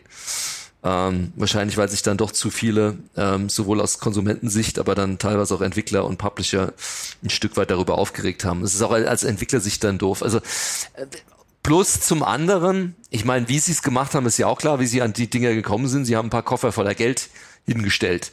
Und das ist natürlich auch kein nachhaltiges Businessmodell. Das ist ein Businessmodell, um in den Markt reinzukommen und so macht man das dann auch und möglichst hier mal exklusiven Content. Aber ich meine, sie können ja nicht damit weitermachen, ja. Jetzt kommt jeder Entwickler an und sagt, oh, ich könnte mir auch vorstellen, bei euch exklusiv, was zahlt ihr mir denn so, so nach dem Motto, ja. Klar ist Fortnite eine Cash-Cow, aber irgendwo wollen die ihren Laden auch profitabel halten. Also deswegen glaube ich nicht, dass das da langfristig so weitergehen wird. Plus das andere, ähm, ich meine, wenn man sich den Store mal anschaut, der, ich meine, man sieht dann halt Steam doch schon an, dass er 15 Jahre auf dem Buckel hat und da schon einiges drin ist, auch Convenient-Geschichten, die der Epic Store halt hinten und vorne noch nicht hat. Sprich, es bleibt jetzt eher erstmal spannend zu sehen, ähm, wie gibt's den Store noch in zwei, drei, vier Jahren und wie sieht er dann aus.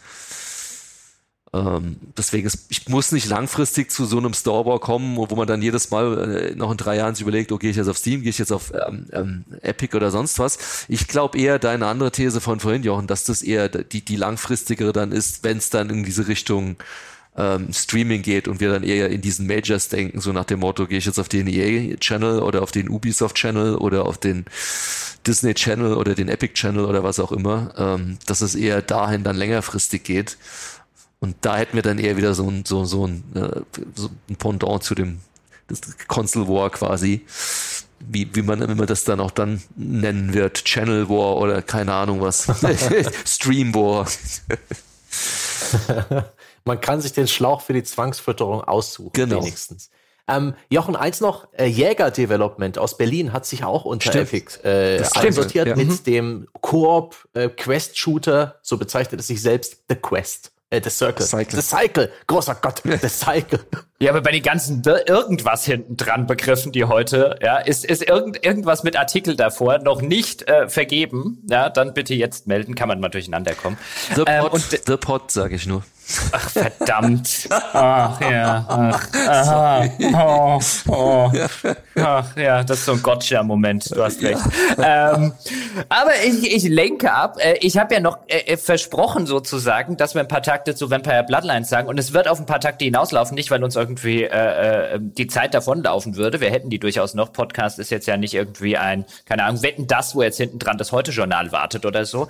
Aber es ist tatsächlich so, ich habe mitgekriegt, Vampire Bloodlines 2 wird angekündigt und ich bin ja eine der Vampire Bloodlines Fan, also Vampire the Masquerade Bloodlines. Der erste Teil damals von Troika, einem meiner Lieblingsstudios, die leider viel zu früh den Bach runtergegangen sind. Das sind die Leute, die auch Arcanum zum Beispiel gemacht haben. Fantastische Spiele gemacht. Vampire Bloodlines, eins der besten Rollenspiele, die nie jemand gespielt hat. Ist total super. Jetzt wird Teil 2 angekündigt. Das ganze Internet ist voll. In den Kommentarspalten alles voll. Ich denke mir dafür, dass ich und zwei andere das gekauft haben, ist das verdammt beliebt. Ich hab's auch ah. gehabt. Das war sau verbuggt.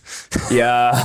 ja, aber das, das hat ja wirklich niemand gekauft zur damaligen Zeit. Also sie sind ja, die sind ja, bevor sie es patchen konnten, pleite gegangen. Ähm, da, damals über Activision rausgekommen.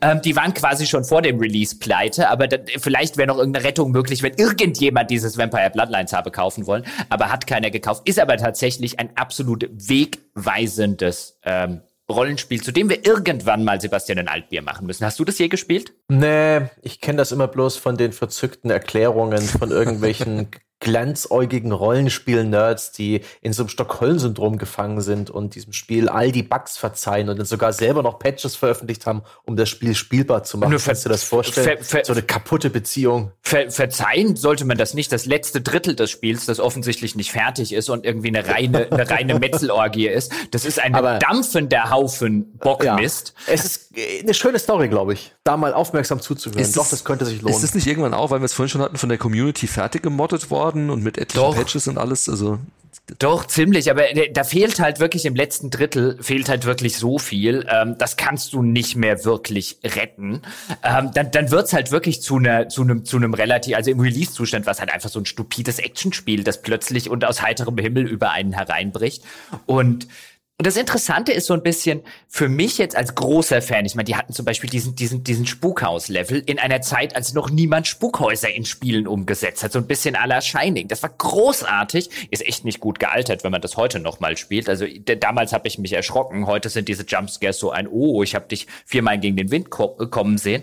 Aber das hat so viele zur damaligen Zeit Dinge neu und anders gemacht und interessant gemacht und bis heute so Dinge gemacht, wie ein, wenn man einen Malkavian, also eine bestimmte Vampir-Gattung äh, gespielt hat, sozusagen die Klassen des Spiels, die waren die verschiedenen Vampir-Clans, die es halt in diesem Vampire Pen and Paper Rollenspiel ähm, gibt, wenn man einen Malkavian gespielt hat, das sind halt die, die durch den Vampirismus einfach verrückt werden und so Schizophrenie und multiple Persönlichkeiten und was weiß ich nicht alles entwickeln. Wenn den gespielt hat, waren alle Dialoge im Spiel anders. Es gab laufend Easter Eggs, also man konnte sich mit einem Stoppschild anlegen, ja, oder mit dem Nachrichtensprecher, der hat einem plötzlich angefangen, Witze im Fernsehen zu erzählen. Alle Dialoge waren anders und Co. Das hat bis heute in der Form kein Spiel mehr gemacht. Es hat sich einfach gelohnt, das zweimal zu spielen, einmal normal und einmal als Malkavian. All das großartig in meinem in meinem Kopf ist es trotz aller Schwächen eines der beeindruckendsten Rollenspiele aller Zeiten. Deswegen würde ich hier super gerne sitzen und sagen, ähm, ich freue mich total auf Vampire Bloodlines 2 und einerseits freue ich mich total auf Vampire Bloodlines 2, weil es ist Vampire Bloodlines 2 und die Hoffnung stirbt zuletzt und das könnte ein total großartiges Ding werden. Alleine nach allem, was ich bislang, und das ist nicht so viel, gelesen habe, bei der GameStar gibt es ein exklusives, äh, äh, großes GameStar Plus Preview, es gibt einen Ankündigungstrailer, der offen gestanden ziemlich langweilig ist, also wenn da nicht Vampire draufstehen würde, wird kein Mensch dieser Trailer auch nur ansatzweise interessieren. Die Preview besteht eigentlich aus einem, ja, ja, es soll alles so werden wie damals. Und das habe ich halt schon sehr häufig gehört, insbesondere bei Remakes von Rollenspielen. Wir hatten ja in den letzten Jahren, hatten wir ja viele alte klassische Rollenspiele, klassische Lieblinge, die halt irgendwie neu gemacht wurden, rebootet wurden. Und das meiste davon, also nichts, kein eines davon kam auch nur ansatzweise an die Originale ran. Ich denke an sowas wie Planescape Torment oder Bard's Tale und so weiter und so fort. Deswegen begleitet mich dann noch, auch weil ich bislang noch einfach viel zu wenig darüber weiß. Es wird natürlich wieder ein Riesenhype drum gemacht. Die handfesten Informationen sind dünn bis nicht vorhanden. Deswegen würde ich da oder muss ich an dieser Stelle sagen, ich würde gerne mehr drüber erzählen. Gemacht wird's von Paradox, die jetzt ja durchaus nicht der schlechteste ähm, Entwickler Schrägstrich Publisher um, sind. Hardsuit Labs macht. Genau, ja, also es kommt über Paradox. Hardsuit Labs macht es. Der Brian Mitsoda ist dort auch wieder beteiligt, der äh, der Narrative Lead Designer des ersten Vampire Bloodlines war, also zumindest einer der alten Garde ist wieder dabei. Wobei ich auch da sagen muss, ja, auch das wird heute so ein bisschen getan. Ja, Brian Mitsoda ist wieder dabei. Ey, Vampire Bloodlines ist nicht wegen dem Hauptplot so geil. Vampire, der ist okay. Ja, der hat, der hat einen schönen McGuffin mit so einem komischen Sarg und so weiter und ein offenes Ende. Der Hauptplot ist okay. Der, was Vampire Bloodlines geil gemacht hat, war alles, was um den Hauptplot drumrum war. Deswegen fehlen mir da viel eher die Leute, die jetzt für Obsidian äh, The Outer Worlds machen. So, das war jetzt mal ganz kurz. Freut ihr euch auf Vampire Bloodlines 2? Ähm, ich, äh, ich, äh, nee. nee. ich schon. Ich freue mich drauf. Ähm, ich bin. Hat die, der Entwickler, den habe ich schon mal besucht, die hießen damals noch Zombie Studios. Mhm. Und ähm, ich weiß nicht, ob das eine Ausgliederung ist, ob Zombie überhaupt noch gibt, aber ich habe gerade geschaut, die haben auch dieses Blacklight Retribution zuletzt gemacht, noch schon unter dem neuen Namen. So ein äh, Online-Shooter. So ein PSN-Download war das damals. Ähm, nette Leute, keine wirklichen Rollenspielprofis. Die haben zwar damals bei Zombie Studios noch das Sorg, die erste äh, Linie, also die erste Textlinie aus dem Sorg Text Adventure als Klingelschild gehabt, mit, wo man auch im Ring the Bell als Befehl eingetragen war. Das war super.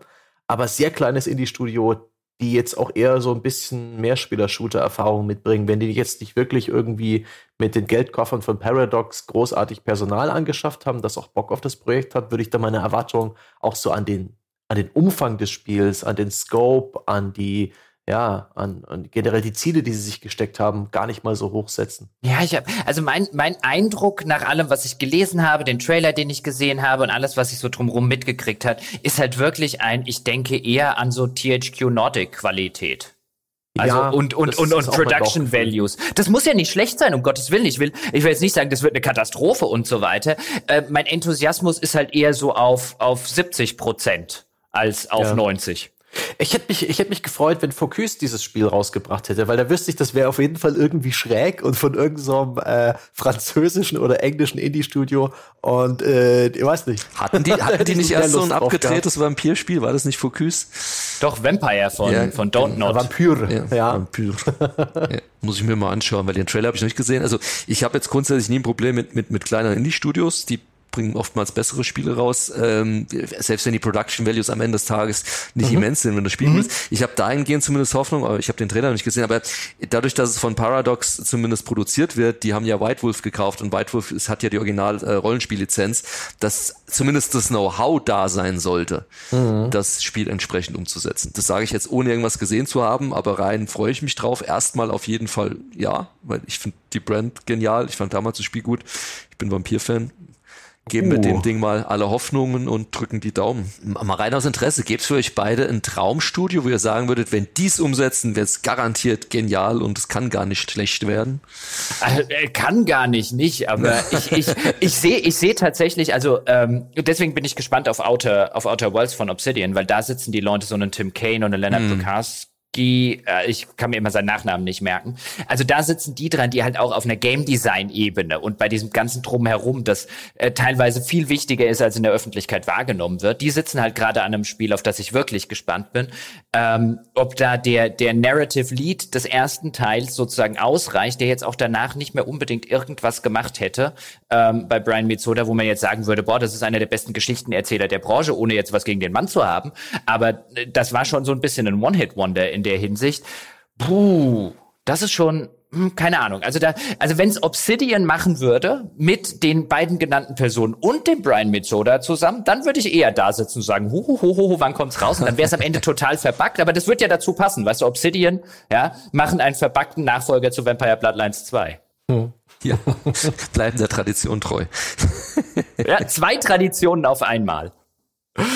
Gut, damit hätten wir es aber abgeschlossen. Oder Sebastian, hast du noch was? Nee, ich habe ich hab nicht so viel zu sagen zu äh, Vampires. Es äh, bedeutet mir nicht so viel, deswegen wünsche ich mir auch kein Studio, das es in die Hand nimmt. Und halt einfach lieber die Klappe und lass dich jetzt fein abmoderieren. Gut, Ralf, dann vielen Dank, dass du hier unser rasender Reporter auf, auf der GDC warst. Ja, nächstes Jahr schicken wir dich wieder auf deine Kosten hin. War super.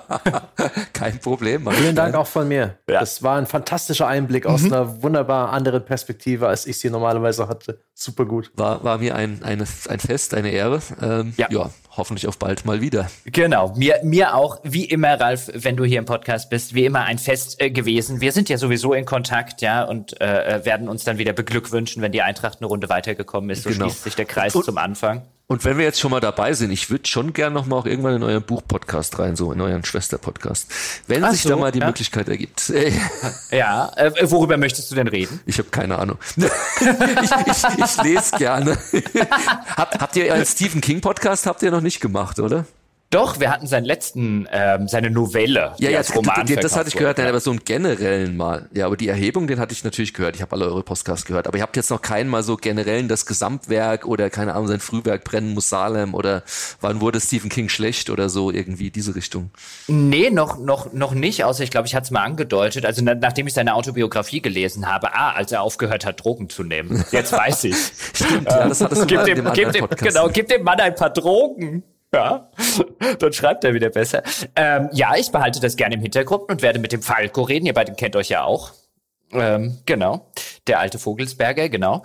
Ähm, dann, wie gesagt, an dieser Stelle nochmal vielen Dank und natürlich an dieser Stelle auch vielen Dank an Sie, meine Damen und Herren dort draußen. Vielen Dank, dass Sie diesem Podcast zugehört haben. Und äh, bis ich Sie entlasse, bis zum nächsten Auf ein Bier Podcast, kommt hier die André Gedächtnis Abmoderation. Jetzt habe ich seinen Nachnamen vergessen, ist aber auch egal. Denn wenn Ihnen dieser Podcast gefallen hat, dann können Sie auf unserer Webseite noch ganz, ganz viel mehr davon hören. Auf gamespodcast.de finden Sie unter anderem alle von uns bislang produzierten Auf ein Bier Podcasts und Sie finden dort unter gamespodcast.de slash Abo auch die Möglichkeit zu einem 5 Dollar oder sogar mehr Bäcker zu werden oder fünf Euro. Auch ab einem Euro können Sie schon reinschnuppern. Da bekommen Sie eins unserer Premium-Formate auf ein Altbier, unser Retro-Format und Bäcker oder Unterstützer ab fünf Dollar beziehungsweise ab fünf Euro bekommen all die anderen großartigen Podcasts, die wir unter der Woche aufnehmen, wenn wir nicht auf ein Bier für den Sonntag machen. Im Monat sind das derzeit ungefähr oder sogar mehr als 20 exklusive Unterstützer-Podcasts. Die können Sie alle einsacken. Ja, wie Google hier die Entwickler für sein First-Party-Studio alle mal eingesackt unter gamespodcast.de slash Abo. Ebenfalls nicht unerwähnt bleiben soll unser Forum unter forum.gamespodcast.de, wo Sie sich mit uns und anderen Gleichgesinnten auf hohem Niveau über diese Folge und alle anderen Folgen austauschen können.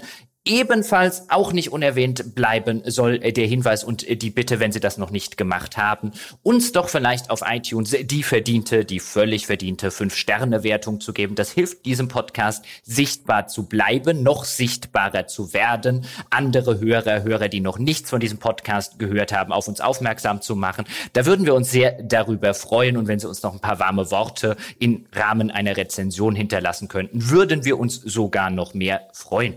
Das soll es jetzt aber wirklich gewesen sein mit diesem vielleicht nicht ganz längsten Sonntagspodcast aller Zeiten, aber auch nicht weit davon entfernt. Wir hören uns nächste Woche wieder. Bis dahin.